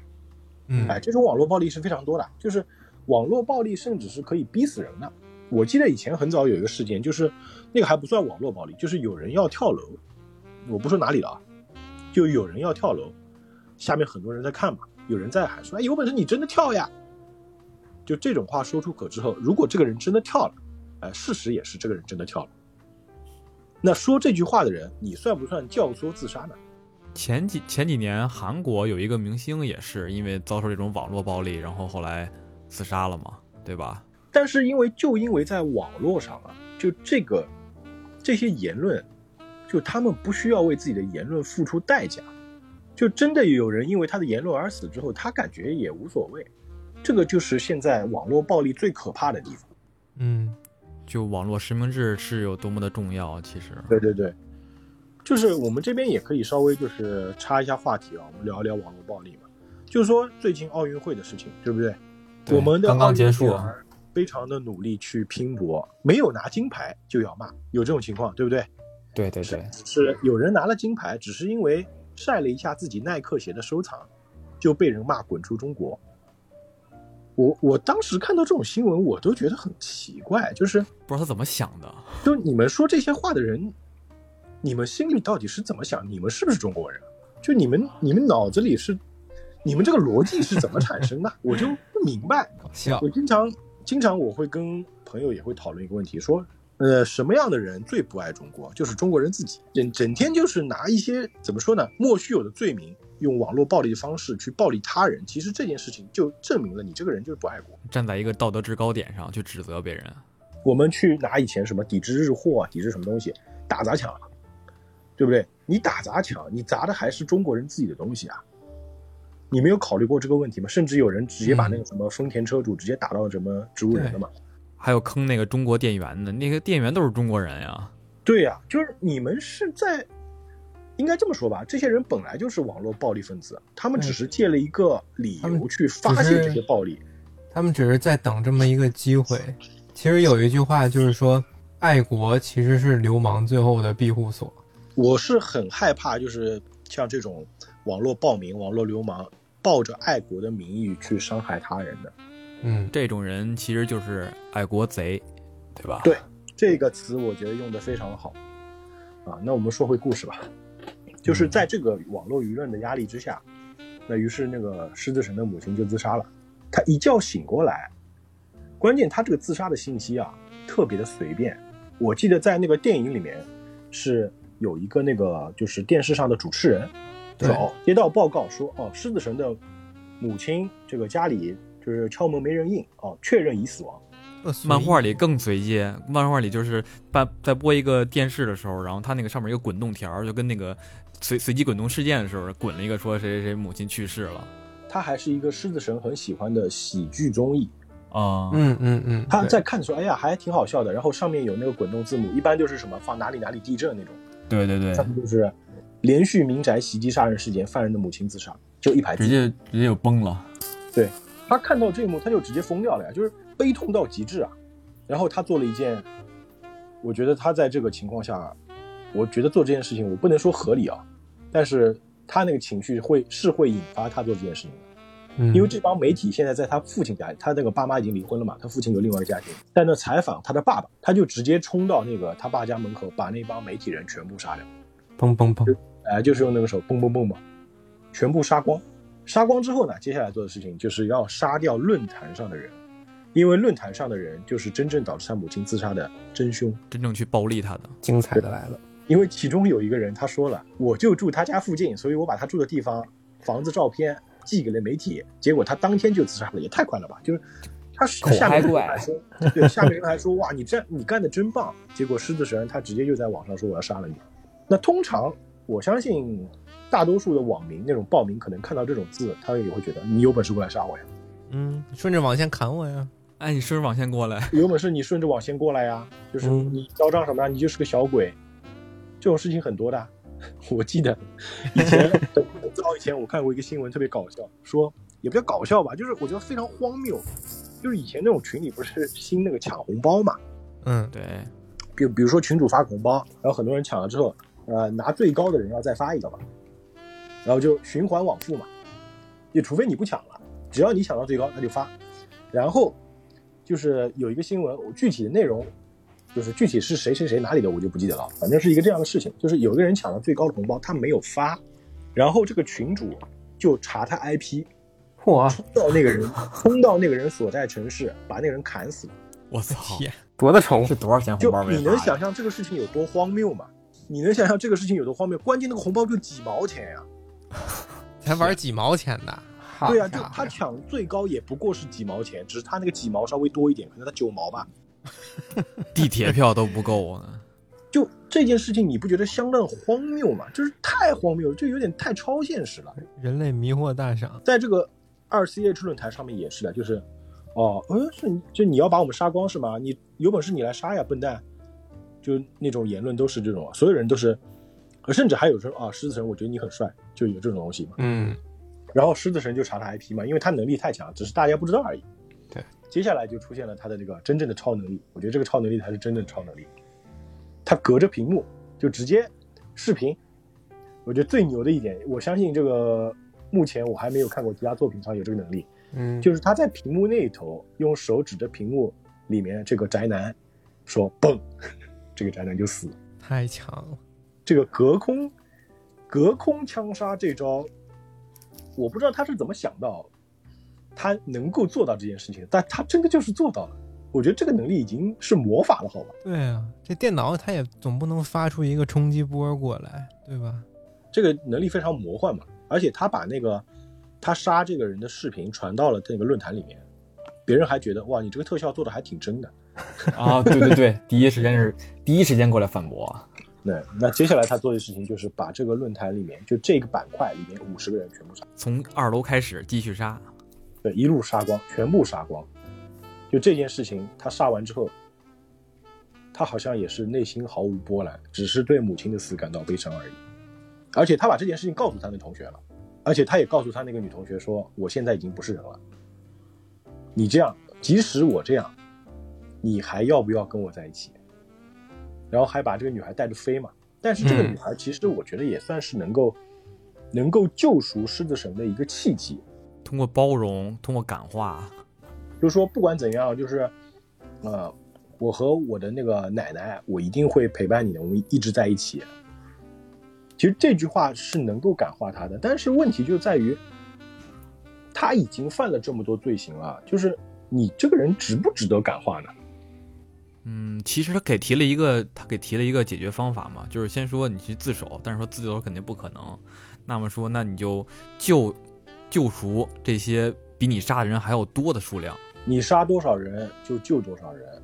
对，那如果说我们故事在这里结束，就故事就到这儿了，呃，作为读者的话，你接不接受这样的结局呢？不太能接受。我觉得两个人就这个正方跟反方，他们还没有真正正面的交手过。那我们就不说正方反方啊，我们就说这个狮子神这个人。再说如果他是一部单人剧，他到这个地方故事收尾，你觉得你能接受吗？我觉得他这么着就收手可能有点太简单了，就已经杀这么多人，其实不是说靠人命就可以救赎过来的，因为人作为一个个体来说，不能说以数量为为为这个基准，这个人就是这个人，杀那个人，那个人就是死了，你救一个人来说，也不能偿还那个罪孽，其实，啊，这其实是洗不白的。我们经常听那个有句话叫“放下屠刀，立地成佛”嘛，对不对？对，经常听到这句话，就是我们会看到一种现象，就是一个人他作恶多端，可能是一个杀人狂或者是什么，当他放下屠刀那一刻，他就得到救赎，这个立地成佛嘛。反过来，一个人他做一辈子好事，然后他因为某件事情杀了一个人，这个人就变成了杀人狂或者杀人犯。你觉得这个大家对这种人这个期待太高了，他一旦做了一点坏事，就可能只记住那件坏事了。所以我就想问一个问题：放下屠刀，立地成佛这句话你能不能接受？我觉得我是不能接受。这句话的语境是什么呢？其实，但这句话可能它本身不是那个意思啊，它可能会有后面的内容。但是很多人会就是把它拆开嘛，就是只说这句嘛，对，对不对？通常我们那个，比如说有一个大师在劝诫这个人说放下屠刀，立地成佛，但是不代表你真的就能立地成佛啊。如果你放下屠刀了，你还是会受到惩罚的呀，你放下屠刀了，警察就给你逮起来了。对吧？你立地成佛只是告诉你，所谓的立地成佛应该是什么呢？就是说，你把恶念放下了，但是你所做的事情还是要受到惩罚的。所以我们放到这个作品里面，就是说，狮子神虽然你说哦，我杀了多少人，我就去救多少人，但这件事情，我相信没有一个人能够接受这种价值观，对的，对不对？那那再加上这个双雄还没对决呢，这边最高潮的部分还没来呢。啊，对。那接下来狮子神做的一件事情呢，就是开始做救世主，其实也就是救人吧。他就是通过那个女孩子发那个群发消息嘛，因为那个日本他们用的是邮件，就群发邮件、说你们如果谁患了绝症，就过来找我，对吧？我说不定能帮上一点忙，因为我们要知道得了绝症的人他已经没有希望了，但凡找到一点点机会，可能有用，就算是骗我，我也会去的，对不对？病急乱投医了，开始。哎，对，病急乱投医了。那事实就是，他把这些人都给治好了，然后网上就开始传说，有一个天使，这个这件事情其实就跟犬巫妇做的事情就重复了，对，对不对？重叠了嘛。都是救人嘛。而且他也不光是那个星宿嘛，他是日本全国各地去飞嘛，啊，他反正带着他的那个小女朋友到处飞嘛。那本来到这里，我觉得这个故事至少就是说，虽然你杀了很多人，但是你有救赎这件事情，那你可以赎罪，至少你的恶好像浅了那么一点点了，他的恶只是停止住了，就是停止住了，至少你做了一些善事去弥补你的恶念。虽然你还要受到惩罚，但是可能这个事情会趋于平静。但是很不巧的就是特种部队杀过来了。哎，就是我觉得每次啊，每次这个狮子神他想要成为一个更好的人的时候，总是会有一件事情逼着他往更深的深渊里跳。警察也来，特种部队也来。他这一块儿，我觉得特别像前两年那个《X 战警》那部电影《天启》，在那片子里面，那个万磁王其实虽然他之前作恶多端嘛，但是他那片子里选择和他的这个妻儿嗯，呃平静的生活嘛。对隐居了，然后他在一个工厂里面打工，但是好死不死，就是有一天这个工厂里面一个工人操作失误出了意外，他头顶上一个巨大的金属块吧，差点把他砸死。就是万磁王那么一伸手，给他捞了一下，把他给救了。但是就是这么一捞，他这个身份就暴露了。第二天，很快这个专门缉拿邪恶变种人的这些这些军队吧，就来了，说你是不是之前那万磁王？然后他就说，那个我是，但是你们不要动我的家人。对，更巧的就是这些军队里边有一个新手，他们在瞄准这一家人的时候，不小心把他这个女儿给射死了。这都讨厌。对，然后这万磁王其实就崩溃了嘛。对，他就心态就崩了，直接用身上的一个挂饰吧，把周周围的人全都给杀了。他又继续黑化了。其实那个 X 战警这一幕跟漫画里这一幕是何曾相似，太太像了。太像了，啊，就几乎是一模一样吧，就是没有任何征兆，这帮特警就只是直接杀到家里。我记得在电影里面是那个狮子神还用身躯挡住了那个小女孩的身体嘛，对对对，但是还是有榴弹打到她了嘛。但是在漫画里面，这帮警察就是无差别射杀，全部打死，因为就是对他们来说，你私藏这个狮子神已经犯罪了对你就是共犯呀，就直接扫射好吧。那在电影里面，狮子神是把他们全杀完了，但是在漫画里，他是把那个女孩和她奶奶的，就是身身体啊，给抱着飞走了。而且在这边有一个非常大的区别，就是电影里是真的就死了，因为他把那帮警察杀完之后他就跑了嘛。但是我觉得漫画里还好的一点就是什么呢？狮子神至少把那个就是孙孙女和的那个奶奶两个人给救下来了，至少让他们活下来了。只是就活了。之后他就没有再跟他们有任何的交集，只是定期打钱给他们，对，对吧？我觉得这件事情可能就是相对来说还好一点吧。那事情已经发展到这个地步了，对吧？那狮子神接下来要做的事情就是与日本为敌了嘛，嗯，他就直接杀到警察局去了，直接把警察局团灭。杀穿，这件事情可能我们很多人在玩那个给他爱的时候做过，还还不少做。哎，专门去做这种事，但那个是游戏啊，当然这个也是漫画了。他做的这件事情，而且他是怎么说呢？他进去就是无差别射杀，基基本上这帮警察对他来说就跟蝼蚁一般，他只留了一个人，留了一个人干嘛？传话，是不是？总得留一个这样的。呃，留一个让你看到整个日本警察的覆灭。就你能看到日本警察力量，即便再强，也根本不是狮子神的对手。嗯这又应了他那句话，就是即使美国军队来了，对吧？照样也不是个儿。就他的能力已经强到这种人力应应该是无无法对抗了吧？我看这块的时候，我其实想起来看《魔镜》的时候，《一方通行》那会儿放的狠话，就是说整个与全世界为敌也无所谓，都打不过我。就这个时候，其实很奇怪的是什么呢？他杀人已经杀到这个程度的时候啊，他那些粉丝反而更多了。对，网上开始流传说，哇，这个狮子神实在是太屌了，就那你就是日本自卫队赶紧上呀！就是你们这个，就光这点警察力量怎么打啊？他他甚至他的那个粉丝啊，已经开始帮他做网站了。而且这会儿爱的更爱，恨的更恨。对，这个时候我就想到这个，当我们已经能够证实这个人是一个杀人狂，这人是个疯子的时候，为什么还会有人崇拜他？对，而且他这个网站非常巧妙。这个时候我们其实可以说一说狮子神的名字。嗯，狮子神就是西西西嘎米嘛，卡米就是神的意思嘛。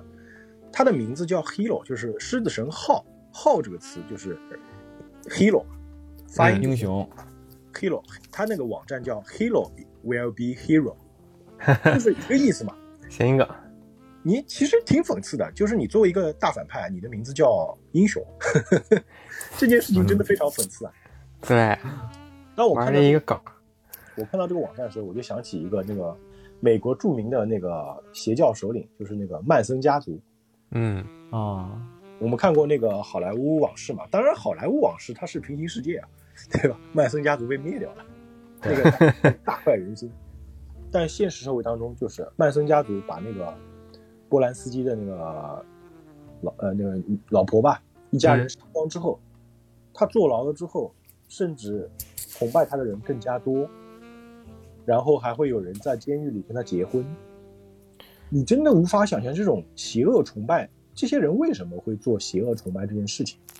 太奇怪了。这件事情我一直是无法接受的。就是人类，你的价值观要扭曲到什么样的程度，你才会去崇拜一个罪犯，崇拜一个恶魔，崇拜一个就给社会带来灾害的人？就他们已经爱到癫狂那种感觉了。嗯，对，那个你要说最典型的就是那个摇滚歌手嘛，玛丽莲曼森嘛，对吧？一开始大家可能还觉得哇，这个玛丽莲曼森很酷，他是玛丽莲梦露和曼森的结合，天使与魔鬼。但说白了，他就是曼森的崇拜者。那现在也证实这个人就是个混蛋。疯狂的粉丝其实不少，之前哪一个英国摇滚的明明星也是被粉丝给枪杀的，对吧？就很可怕，但是它确实就发生在我们的生活当中。嗯，想想那个开膛手杰克，他作为出名的一个反派，杀了那么多人，现在还是有很多喜欢这个角色的人。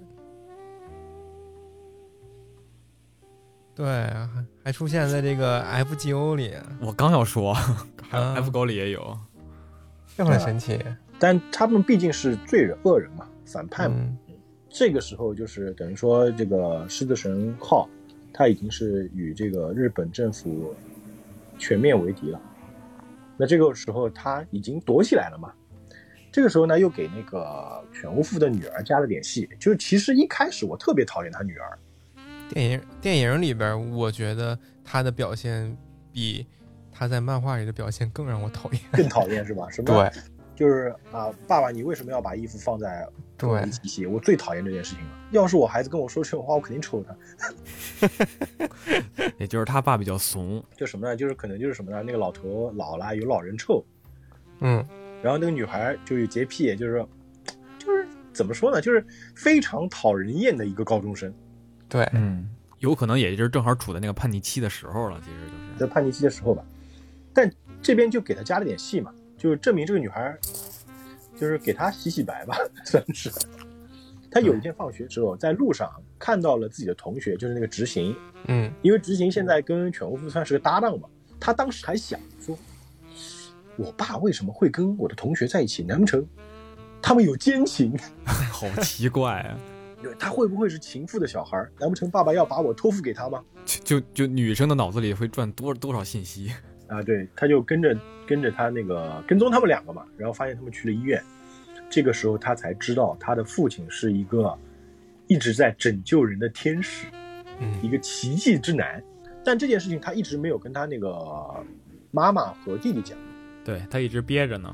而且这边也就说了他的梦想是画漫画嘛。其实这个时候就，呃，怎么说呢？这个时候犬屋父再回到家里，就不像这个漫画一开始他一直在发抖嘛，对不对？漫画一开始 嘚呢瑟一直在瑟的，在哆嗦。而这个时候他回家之后，他反而就非常支持自己的女儿，就觉得如果你想画漫画，嗯，只是你要把那个高中好好读完嘛，你读完之后，爸爸就支持你画漫画嘛。从这个时候开始，就父女的关系就已经缓和了。嗯其实我觉得主要就是他爸觉得有能力以后可以完全跟从自己内心走，他自己原本想说什么就说什么。对对对，以前他是不敢开口说话的。对对对，嗯，这算是一条就是感情线吧。那到这个时间，我觉得也要进入我们这个剧情的高潮了。嗯就狮子神开始做实验，他做了个什么实验呢？因为他是可以在手上直接变出这个摄像头的嘛，他把自己投射到了新宿的广场上面，就是人流量最大的地方。然后他说，他还哎 test，我做个测试啊，就是我现在决定要跟日本宣战，我要持续杀戮，把日本人全部杀光。嗯然后又再次使用那个变变变那个能力。哇，这个地方就是我觉得这一幕，我记得我看过一些抖音视频，就抖音上把这段剪出来说啊，这个解说嘛，说这个人他的是隔着屏幕能杀人，对吧？当时我还问过我一些朋友说，哎，你们有没有看过那个《犬无父》？他说没看过，然后我说那这个这个这个视频这个片段看过，他说看过，还还问这是什么电影？比较火这一块儿。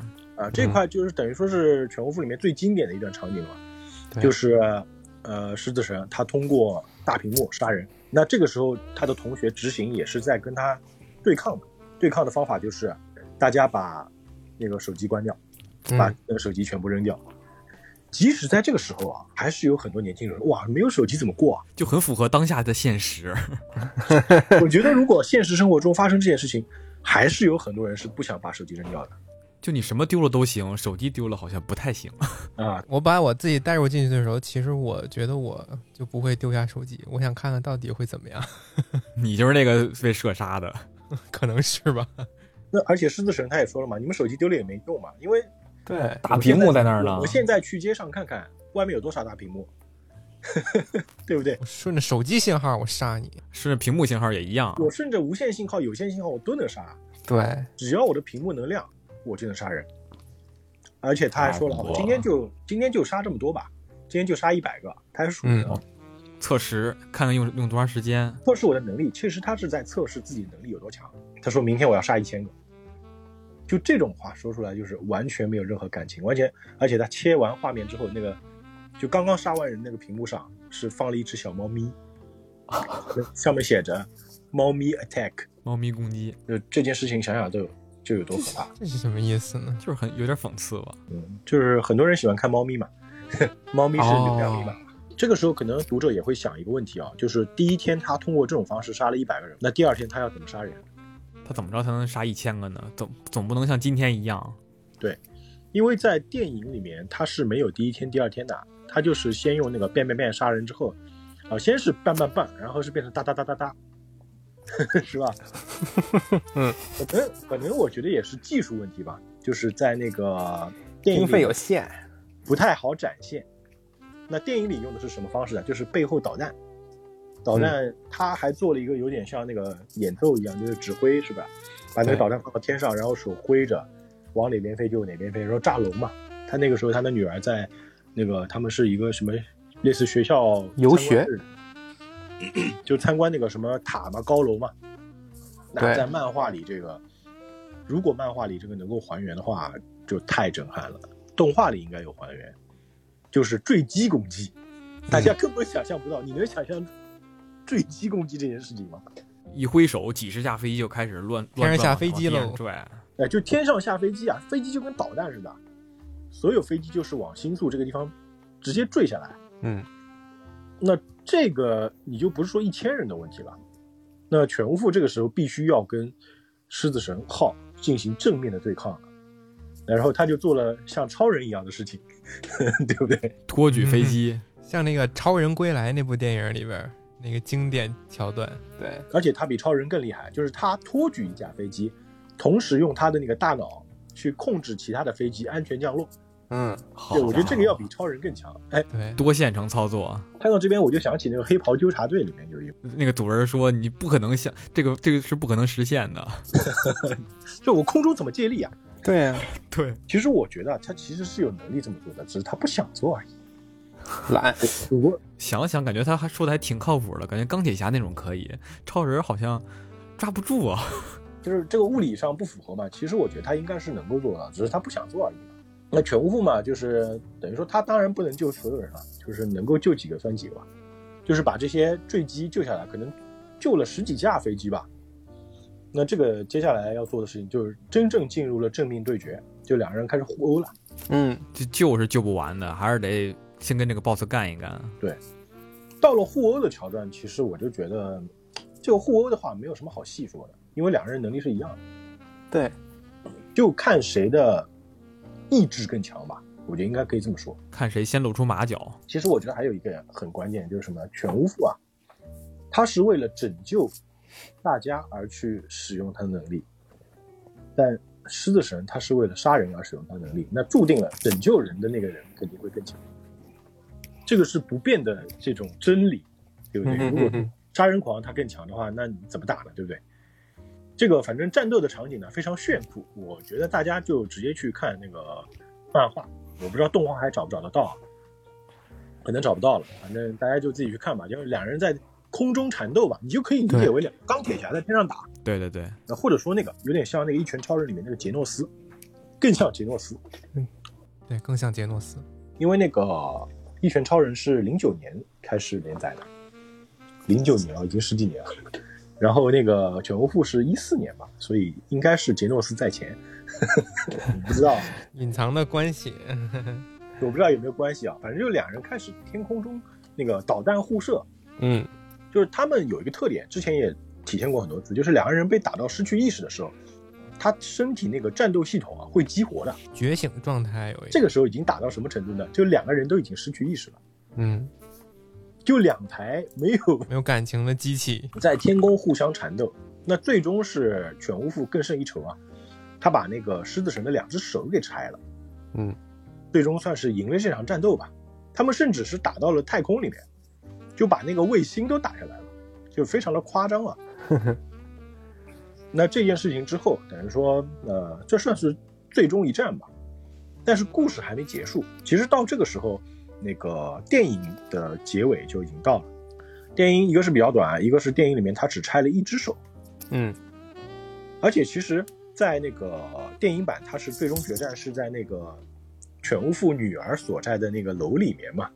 两个人两个人演了一个那个经典的，就是日漫里面经常会出现的，就是互殴，空中互殴对拳，对。对，而对拳的时候，他也没告诉你为什么，反正犬巫父就一拳把他那个手给打掉了，也没道理，就也没什么道理。好像是那时候犬巫父一郎相当于有一个爆气儿似的，他那个马力更足，砰了一下，对吧？对，但是在漫画里面，他是把那个狮子神号打完之后，再回去救的女儿，嗯，对，把女儿救下来之后，等于说救完女儿之后就，呃，当然救女儿的时候，他也以为自己女儿死了嘛，但好不容易还救回来了，救回来之后就是父女团聚，终于就是他也不再讨厌父亲了。对，然后还把他同学什么都救了，就是救了一堆人吧。然后救完之后，他还跟他女儿说：“你先等等，你一个人回家能能不能行？你搭电车也好，走路回去也行，我还要去救人呢。地铁还开着呢，去吧。”就在这一瞬间啊，在犬巫父他女儿的心目当中啊，犬巫父就是成为了神，就是天使，拯救世人的神。而且他不光是救，因为炸了那么多地方，他又要救救人，又要那个医疗，又要保护那种就是在火灾里面那些人，对不对？还要防止那个楼房倒塌，干不过来了都快。对，就很忙嘛，就是真的是超级英雄了，真正意义上的超级英雄。这个时候他也说了一句话，就是我之所以诞生，就是为了这一刻；我之所以变成机器，就是为了这一刻。就这句话，第一次说，他说这句话的时候，自己都哭了，就自己被自己也感动了。当然还有那个，就是所有的那些被他救的人啊，也被他所感动了。就这一幕，等于说是整个漫画的一个高潮部分吧。嗯他回到家的时候就是破破烂烂，就有点像那个绿巨人变完身之后，就一条就一条裤子那个破裤子，对，啊，就那个样子。然后这个时候他那个终于第一次在自己家人面前展示了自己的真面目，就是把自己机器打开嗯那个瞬间。然后他还说的就是，呃，我已经一直以来我都瞒着你们，但我已经不是那个犬巫父一郎了，所以我才不吃东西嘛。这会儿我感觉其实除了那个那个小孩儿以外，就除了那个弟弟，然后其他两个人已经接受他了，但是那个弟弟还是他有点懵。对他说：“那还是不是人呀？” 对，嗯他还嘟囔几句。这个时候，其实我们可以讨论一个问题啊，就是如果他的身体，一个人的身体已经不是他自己了，但他的记忆、他的意识都是你认识的那个人，你能不能接受他？这个其实就是一体嘛，就是类似于工壳啊那种一体的嘛。但至少他还是他那个样子，我觉得还是能够接受的吧。但是他这个意识是从哪儿来的呢？他毕竟大脑里边都是一个小圆球了。嗯，不是这外星人科技啊，你怎么解释呢？那如果意识就完全是原来那个意识的话，我觉着还是可以考虑的。我是比较认同，毕竟人最重要的还是意识嘛，其他地方其实还是没有那么的重要。这次就是我觉得等于说这个犬巫父啊，他到这个时候才能够在家里面真正露出笑容，能够跟自己那个家里的人和平相处嘛。嗯就感觉这个时候终于是个融洽的家了，仿佛这个家里的阳光都明亮了一些啊。跟自己和解，那其实到这个地方，电影基本上就结束了。电影的最后是什么呢？是那个狮子神他断了一只手嘛，又回到了那个他的同学执行家里。但是呢，也没有说什么，就是在他家看了会儿漫画，然后就走了。而且执行也没干什么，就是电影是这样的。呃，再再提一嘴啊，电影里面那个狮子神号是那个佐藤健演的，就是浪客剑心。嗯哦，就你说他帅的，好像不是特别帅；你说他不帅，又挺帅的，就这样一个人。适合适合漫改，就是这种长相。酷酷酷的那种。那电影到这里就结束了，但是漫画还没结束。我不知道是电影为什么没有拍啊？可能后面一些，经费问题，一个是经费问题，可能还有一个就是不太适合拍出来，因为后面出现了血腥暴力，在漫画里面呢，这个狮子神来到执行家里之后啊，执行他还挺害怕的，他有到厕所里去打电话给那个全无父，那全无父也说了我要过来救你嘛，但其实狮子神他并没有想要杀他，他只是最后来看他一眼。因为他也。知道自己已经失败了，而且狮子神在这个时候他又哭了。其实狮子神，我觉得这个人物是非常悲情的，就是他其实是一个非常需要被人去，呃，他是一个非常需要被人需要的人。嗯，因为他在一直在证明自己存在的价值，他一只能靠杀人来证明，就是很就这本身就一种很悲剧的这种形式了。后来是只有他的母亲嘛，然后后来是那个小女孩和她的那个奶奶，对，然后最后还有他这个好朋友。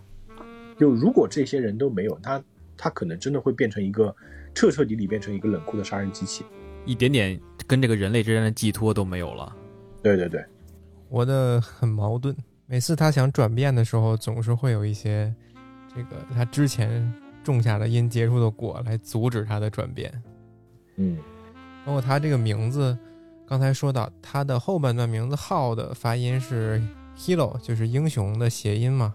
嗯，那么前面这个狮子神，狮子神的发音是西西嘎咪，那么和日语里面这个死神的名字，死神的读音其实是谐音的。像的，对，死神是西尼嘎咪，嗯，十字神是西西嘎米，所以就是一字之差。死神和英雄背靠背。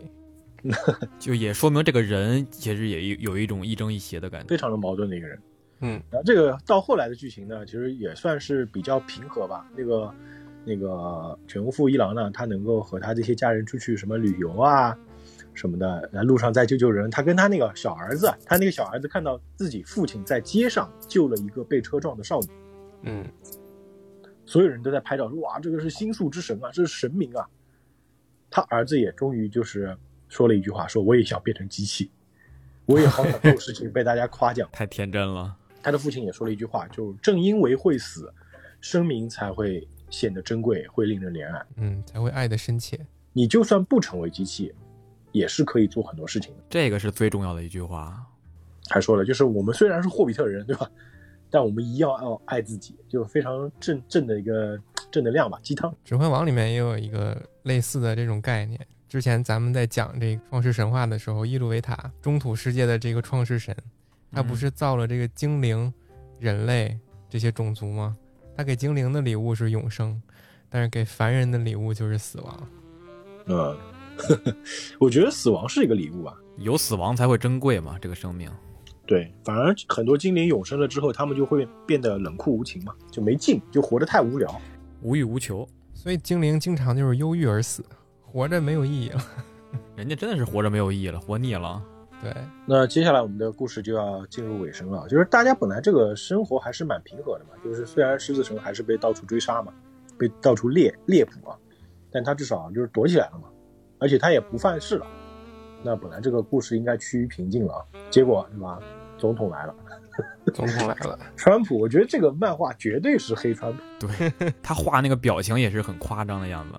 他这么说的啊，我把这个他的台词读一下啊，说我的人生过得很精彩，想做的事都做到了，而且还成功当上总统，此生再也任何遗憾。想抢劫还是强奸，都是你们的自由王八蛋，还剩三天，随心所欲去做吧。现在就算杀人啊、现在还剩三天，随心所欲去做吧。现在就算杀人也不犯法。就有点像人类清除计划那个开始，就是噔噔噔开始响了。那当这个话说出来之后，因为我们知道，对吧？美国是日本的爸爸嘛，但日本人肯定都信这套嘛。然后我们就接下来就能看到非常奇怪的景象，比如说在地铁里有人裸奔，看到满地撒满了钱，然后看到有人在街上这个打野战，警警警察在一边，警察就在旁边看着，嗯也不管。然后有那个裸呃全裸的暴走族，就这个社会已经完全崩坏了。啊、嗯，对对对。然后路上你会看到有人自杀，那个犬巫妇还去上班呢，还上班呢，他 还上班呢。多死心眼太！无语了。他去到公司发现，哎，公司怎么没有人啊？那当然了，世界末日了嘛。那这个时候，其实所有人类都觉得啊，这个世界就完蛋了。甚至这个那个执行他也说的，就是犬巫妇先生，就算你这么强，也没办法办到把一个德克萨斯州那么大的小行星给把它打得偏离轨道，因为美国已经发了核弹上去了，根本没有用。嗯，其实后来他上去以后看，也发现那个核弹就是炸出一个坑而已。然后往外一放放大那个镜头，发现远远比不上这个这个陨石的大小。我我不知道德克萨斯州有多大，反正我只知道它很大，非常大。对，一个州啊，而且德州好像是美国最大的州吧？德州是不是山东那个德州啊？阿拉斯加是最大的。我觉得应该挺大的。呃，地理我不是很好啊。那这个时候，犬巫妇觉得自己拥有这个能力，我就要为人类做最后一件事情，我要去把这个饮食给推移它的偏离轨道啊、把它推移的偏离轨道，移山填海，换到那个奇遇老师可能就一拳的事情。对，这 他就喝饱了水，因为水是他的能量嘛。嗯他，喝饱了水就飞上天，直接飞到那个陨石上面。他飞到这个陨石上面呢，做了很多尝试。就飞上去之后，他一落地啊，就发现这个太大了呀，这个 这个没办法，就是他站在上面可能就是一个小蚂蚁啊那样。嗯，你想，一只蚂蚁如何去撼动如此大的一座大山呢？这个不可能做得到。像一个大的丘陵。一只蚂蚁，除非是蚁人啊，蚁人那么大蚁能把我们人类摔动。一只普通的蚂蚁那么小，我们对它来说就是神啊，它嗯，能够去撼动我们人类呢？那同样的道理，犬巫妇那么小的一个人类，他如何去撼动一个那么大的小行星呢？他正在努力，甚至他这个使出了浑身解数吧，各种武器都用上了，甚至自己的能量都快用光了，用，甚至自己的能量都快要用光了。这个时候也没有任何办法，时间还剩三天。那这个时候他在绝望的时候呢，他旁边站了一个人，就是狮子神。就狮子神这个时候他，我觉得他算是赎罪吧，可能作者想给他洗白，也不叫洗白，他他应该就是赎罪。嗯，其实他这个人已经洗不白了，对，都就是杀成这样。他他说了一句话是这样的：就算是我也有珍惜的人，诗音就是那个女孩，执行就是我的朋友，我不希望他们两个人死掉。对，他是这两个人是世界上最后在乎的两个人了。那怎么办呢？就是他自己计算了一下，他我他说我站在这个位置自爆的话，我能够让这个轨道稍微偏移，使地球获救。就是后备隐藏能源，对，全无副先生，你就可以回去了。然后他的那个开关在眼睛里面，因为他不是手断了嘛。然后这个全无副其实也把这件事情跟那个执行说了嘛。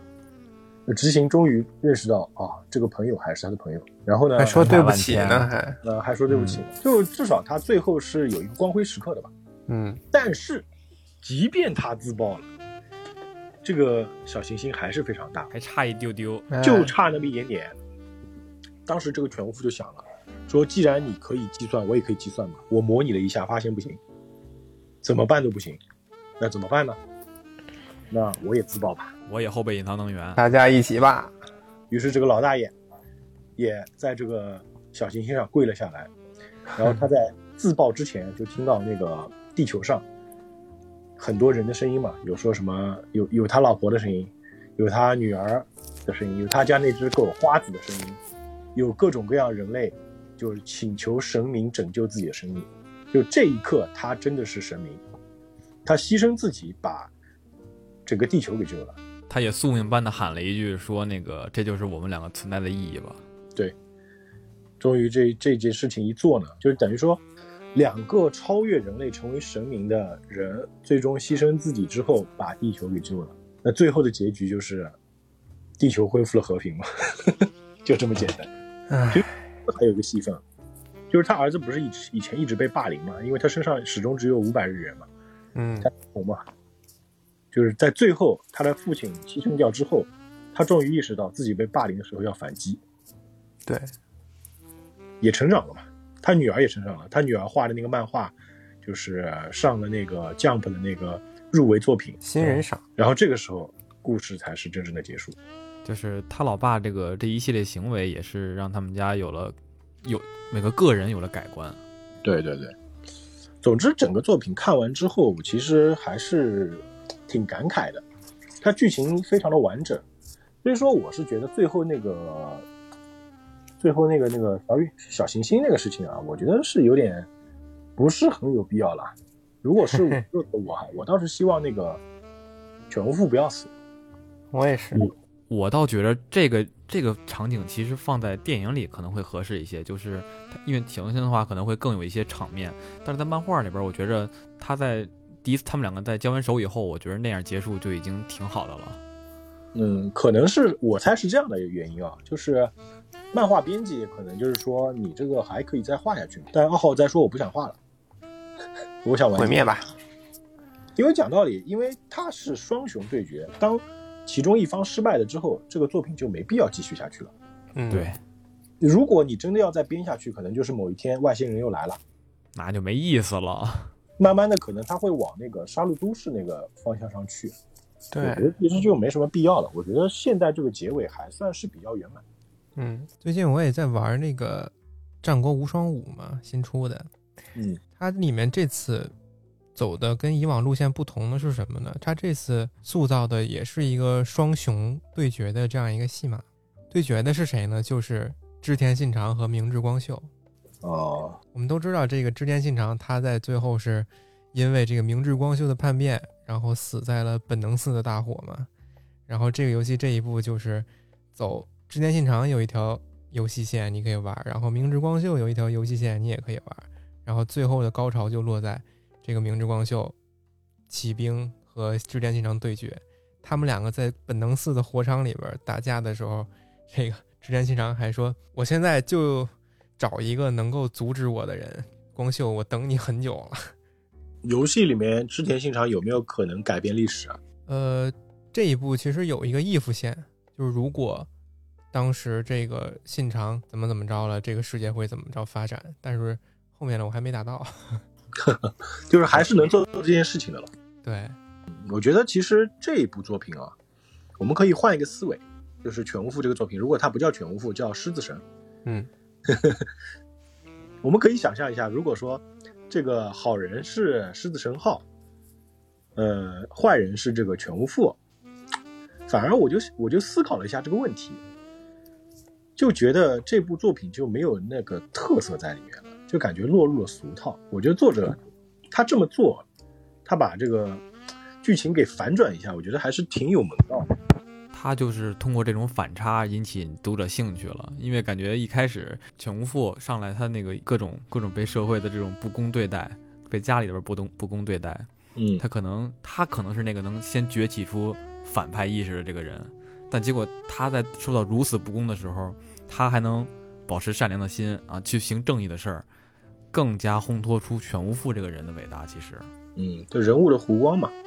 如果说这个狮子神号他是一个好人啊，呃，但是同样的，他的母亲因他而死，比如说被网还是被网暴暴死的，他的那个小女朋友也死，他的同学也死。如果这样的剧情，就是狮子神在这种情况下依然能够做一个拯救世界的人的话，我觉得这个社会就有点太混蛋了，就是把这个社会描述的过于黑暗了，人们感觉就到希望，是不是？这个人总有一天，他现在是拯救人类，他总有一天可能要灭绝日本的。如果这个剧情是这样的话，对，因为已经把他身边不管是怎样，他都是他身边最爱的三三三个人给害死了。我觉得就是我非常喜欢那个荒木飞吕彦的一句话，就是他画漫画是这样的，就是他创造一个角色，然后把这个角色放到这个环境里面，这个角色就会自己动了。他的剧情是自然而然就会发生的。我觉得其实这部漫画也是这个道理，就是你把这两个人放到这样的情况下，他还真的就是应该会这样子发展。其实我虽然说我会假设把他们两人角色互换，但是我觉得互换之后呢，就有点第一个是落入俗套，第二个就是有点硬来，就是强行洗白、强行洗、强行黑化，强拧着，对，就很拧，就看起来就没那么有意思了吧。对，就其实这两个角色已经有了自己活的生命了一样，该怎么发展都是注定了。就这部《犬巫父》的话，它是属于典型的日本的 S.F 像那种科幻、科学幻想类的作品。有很多这类作品，它通常都会给里面的角色赋予一个能力。可以这么说，就是《犬巫父》它和《狮子神号》两个人的能力是完全一样的，对就没有什么差别。但是我们常说那句话嘛，枪是没有正义与邪恶的嘛，要看在谁的手里用嘛。嗯那我们就可以假设一下，就是如果我们自己获得这样的能力，你会做些什么事情？我觉得这个其实挺有趣的话题。哇，这个感觉真的就是万能的能力。其实，首先，我说我自己啊，我肯定会让家里过的生活很好嘛，这是第一点嘛，对吧？银行的钱你不用，那嗯干嘛不用？家中奔小康，对吧？先给自己家里换豪宅，这肯定是必须的。然后我有这个能力，我可以到处去旅游，但是容易那个衣服容易破，比较讨厌，我要多带几身换的。而且容易被发现。其实这个我感觉只有在晚上去飞还好。一飞一个坑，啊，哎，你从水里飞是不是就没事儿了呀？但是说句实在话，如果是我的话，我拥有像他们这个能力，我可能也会像犬无父那样去救人。我觉得这件事情还是嗯挺值得去做的。其实这个能力还有一个最重要的事情哈，这个能力想不想被世人知道？嗯，对，就是可能会发生一种情况，就像我们前面讨论的嘛，就是当这件事情，因为现在网络如此发达，你是不可能绝对隐藏自己身份的。但但是我觉得他们可能有能力去影响那个摄像头，就是让那个摄像头不会拍到自己，这个能力可能是有的。嗯，但是很嗯难免的可能会被人拍到。那如果这个能力暴露之后，这个政府或者是国家会怎么做？会不会拿你做实验？就不可避免的，就不管他们不管不管他们做还是不做，就是你一定会卷入这种另一种势力当中，生活的平静又被打乱了。这个其实就跟我们看那个钢铁之躯是一个道理。超人嘛，当一个人的能力过强，就是会成为一个安全隐患。那其实钢铁之躯也好，边扁超嘛，其实都在讨论这个问题嘛，就是神他成为一个碾压人类的神的存在的时候，那人类无法保护自己，那人类自然就会产生恐慌，对不对？因为你永远不知道这个神他什么时候会变成毁灭世界的神，会变成一个坏的神。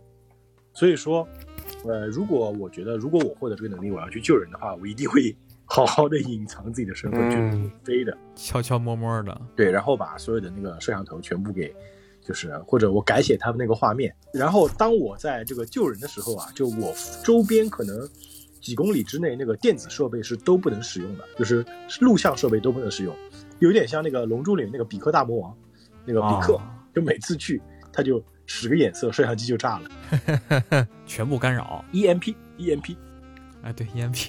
我觉得这样去救人还是挺有意思的。那换成你们，你们会怎么做？我觉得如果是我的话，我可能就止步于说，就是让自己的家人，呃，有更好的生活，保证自己家人和亲戚这边的这个健康，别的不会再多手。我觉得多手的话，一定会多麻烦，多一事就是多一麻烦。那你不会去尝试可能性吗？我觉得在这个社会，任何可能性都会带来更多的隐患。我觉得获得这个能力之后，你可以随时随地上网，就你可以改、啊改变那个任何关于数数字信号的一些东西，你都可以改变的。一旦有一个人知道这个事儿，就很难办。你这个人是灭口是不灭口？生气呢？其实啊我如果有这种能力，我觉得我会就是两个极端吧，一个就是只用救人或者发财的这种能力，当然首先肯定是先财务自由一下吧，大家都是财迷，啊 说明大家都很缺钱。可不吗被？社会整的。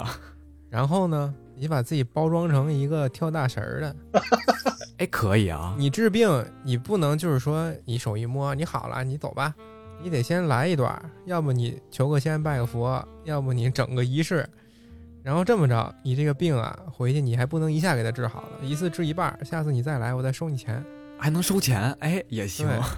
这样吐槽一句啊，就是你嗯一定要做跳大神，你不能做个神医嘛。神医有点不太科学，你要是用玄学包装一下自己，大家还觉得你是个人类，那这样你觉得有可能你可行会发展成一个邪教啊。哎，对哦、哎，这家大家口耳相传吧，信就是信与不信也无所谓。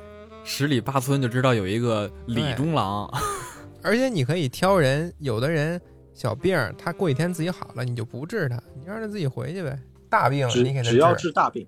对，嗯，我觉得你其实这个有点像那个，就是《超能百分百》里面那个锅盖头神教，他们会 他们会主动找这个人，对不对？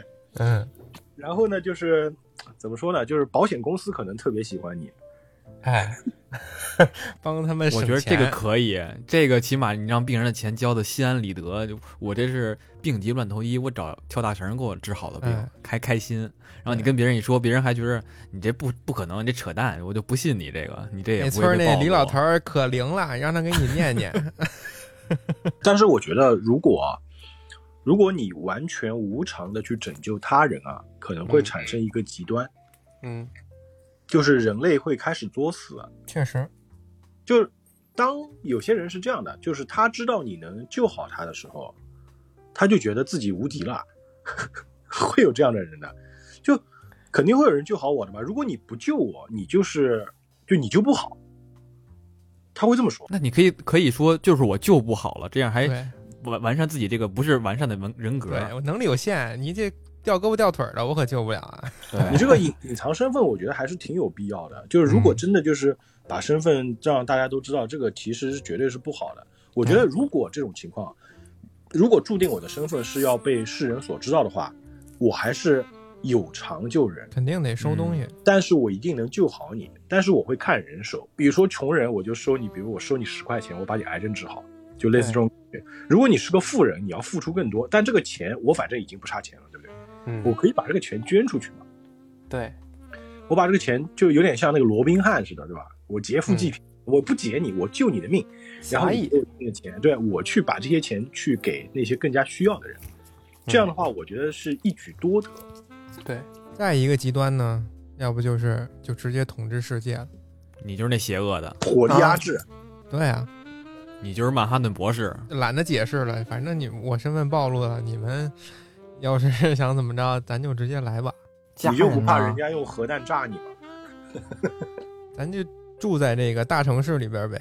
其实核弹也不怕，核弹你是可以给人家回回过去的，就你能操控那个核弹呀。啊、那没事儿了，那就随便了呗。就我觉得这个能力真的已经是无敌了，但是我觉得，变成这样的身体的话，有一个特别大的缺点，就是你享受不到美食了，就只能喝水，是不是？生活的意义没有了呀。你会发现没有了快乐。嗯，那那我把这个武器装备这个这一部分我不要了，我就要这个能能操控金钱这块儿，是不是可以吃东西了？其实我觉得获得这个能力之后啊，如果你真的不去做那些事情的话，你真的会没有生存价值的。因为你要想，平时我们可能爱玩游戏，我们游戏里面体验的是什么？体验是我们生活当中做不到的事情。对你，就发现这个游戏好像还没有我厉害。但你游戏不爱玩了，那你喜欢看电影，这个电影演的不行，还不如我自己来，我自己这个更带劲儿。那电影也不好看了，对吧？吃东西也得不到快乐。我相信在那些这个这个性生活上面，应该也没有需求了，所以这个人会变得没有任何的追求，无欲无最终你求。会变，你会遁入虚无。我觉得这样其实挺可怕的，还真的就是你要么成为一个呃极坏的人，或者你成为一个极善良的人，对，去做一些事情，能够证明自己存在价值，是比较有意义。所以这个我说到这个时候，我就特别能够理解全无父，他能够通过救人这件事情证明自己存在价值这件事情。宫壳里其实也是，就是宫壳里边那个少佐他们也是，就是他们还没有完全一体人，但是他们已经就没有吃东西的能力了。他们再吃都是一种就是习惯性去吃东西，但他们不吃也无所谓的，对，没有意义。还有那个那部电影就是超体，那个 Lucy，、啊，Lucy，他最后不是他意识已经上传到整个呃宇宙范围了嘛？意识已经上传了，他没有任何躯体的时候，我觉得就挺无聊的，就挺没劲的。也许吧，也许宇宙有宇宙的乐趣。嗯，就我觉得这个，我们就回到全无父说的一句话嘛：我们之所以生命珍贵，就是因为我们会死嘛。所以我们在我们死之前，我们要能够，呃，让我们的生命发光发热吧，去做一些自己，呃，能够证明自己的事情，或者说你想要做的事情，能够让自己活得快乐，能够让自己活得幸福嘛，甚至也让你身边的人活得幸福。嗯，我觉得这个利益，它虽然说，嗯，放到最后才跟你讲，它还是用一个剧情来吸引你，但是我觉得这个利益立的还是挺到位的。所以大家还是一定要不不管变成什么样，还是要好好生活。你看，我们这次好好生活，不就有能和这个大周老师一起录音这个好机会了吗？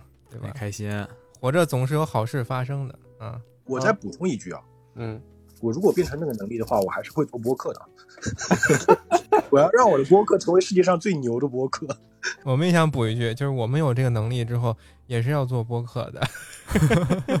对，因为我们要让就是我们的听众，让这个世界上好多听我们播客的人更加快乐，对不对？嗯，突然就变得好像伟大了很多。对，反正活着就一定会有好事发生。期待生活中的每一份惊喜。嗯，非常感谢大周老师能和我们录一期这个《犬巫妇》这个作品啊。满满当当的啊！这期我觉得说的已经非常完整了，算是挺完整的了。这期真的是内容特别的充实，以至于我们接下来非常想能够和大周老师多录几期。啊，我觉得这个机会肯定是有的嘛，大家也可以就是关注一下亚文化人这个电台啊，我觉得那个生气和鱼竿能做的节目还是非常棒的。谢谢谢谢。感谢感谢，那反正这个节目我是会放到引力社的专辑里面，会转载他们的节目，所以大家引力社的听众听了之后也记得去关注一下他们。谢谢，这次我们也是算是抱上大腿，嘿嘿嘿希望大家喜欢我们的节目，然后也喜欢我和大周老师的专辑。好吧，那今天就到这儿，嗯，那我们今天就这样，嗯，下期节目再见。拜拜。拜拜拜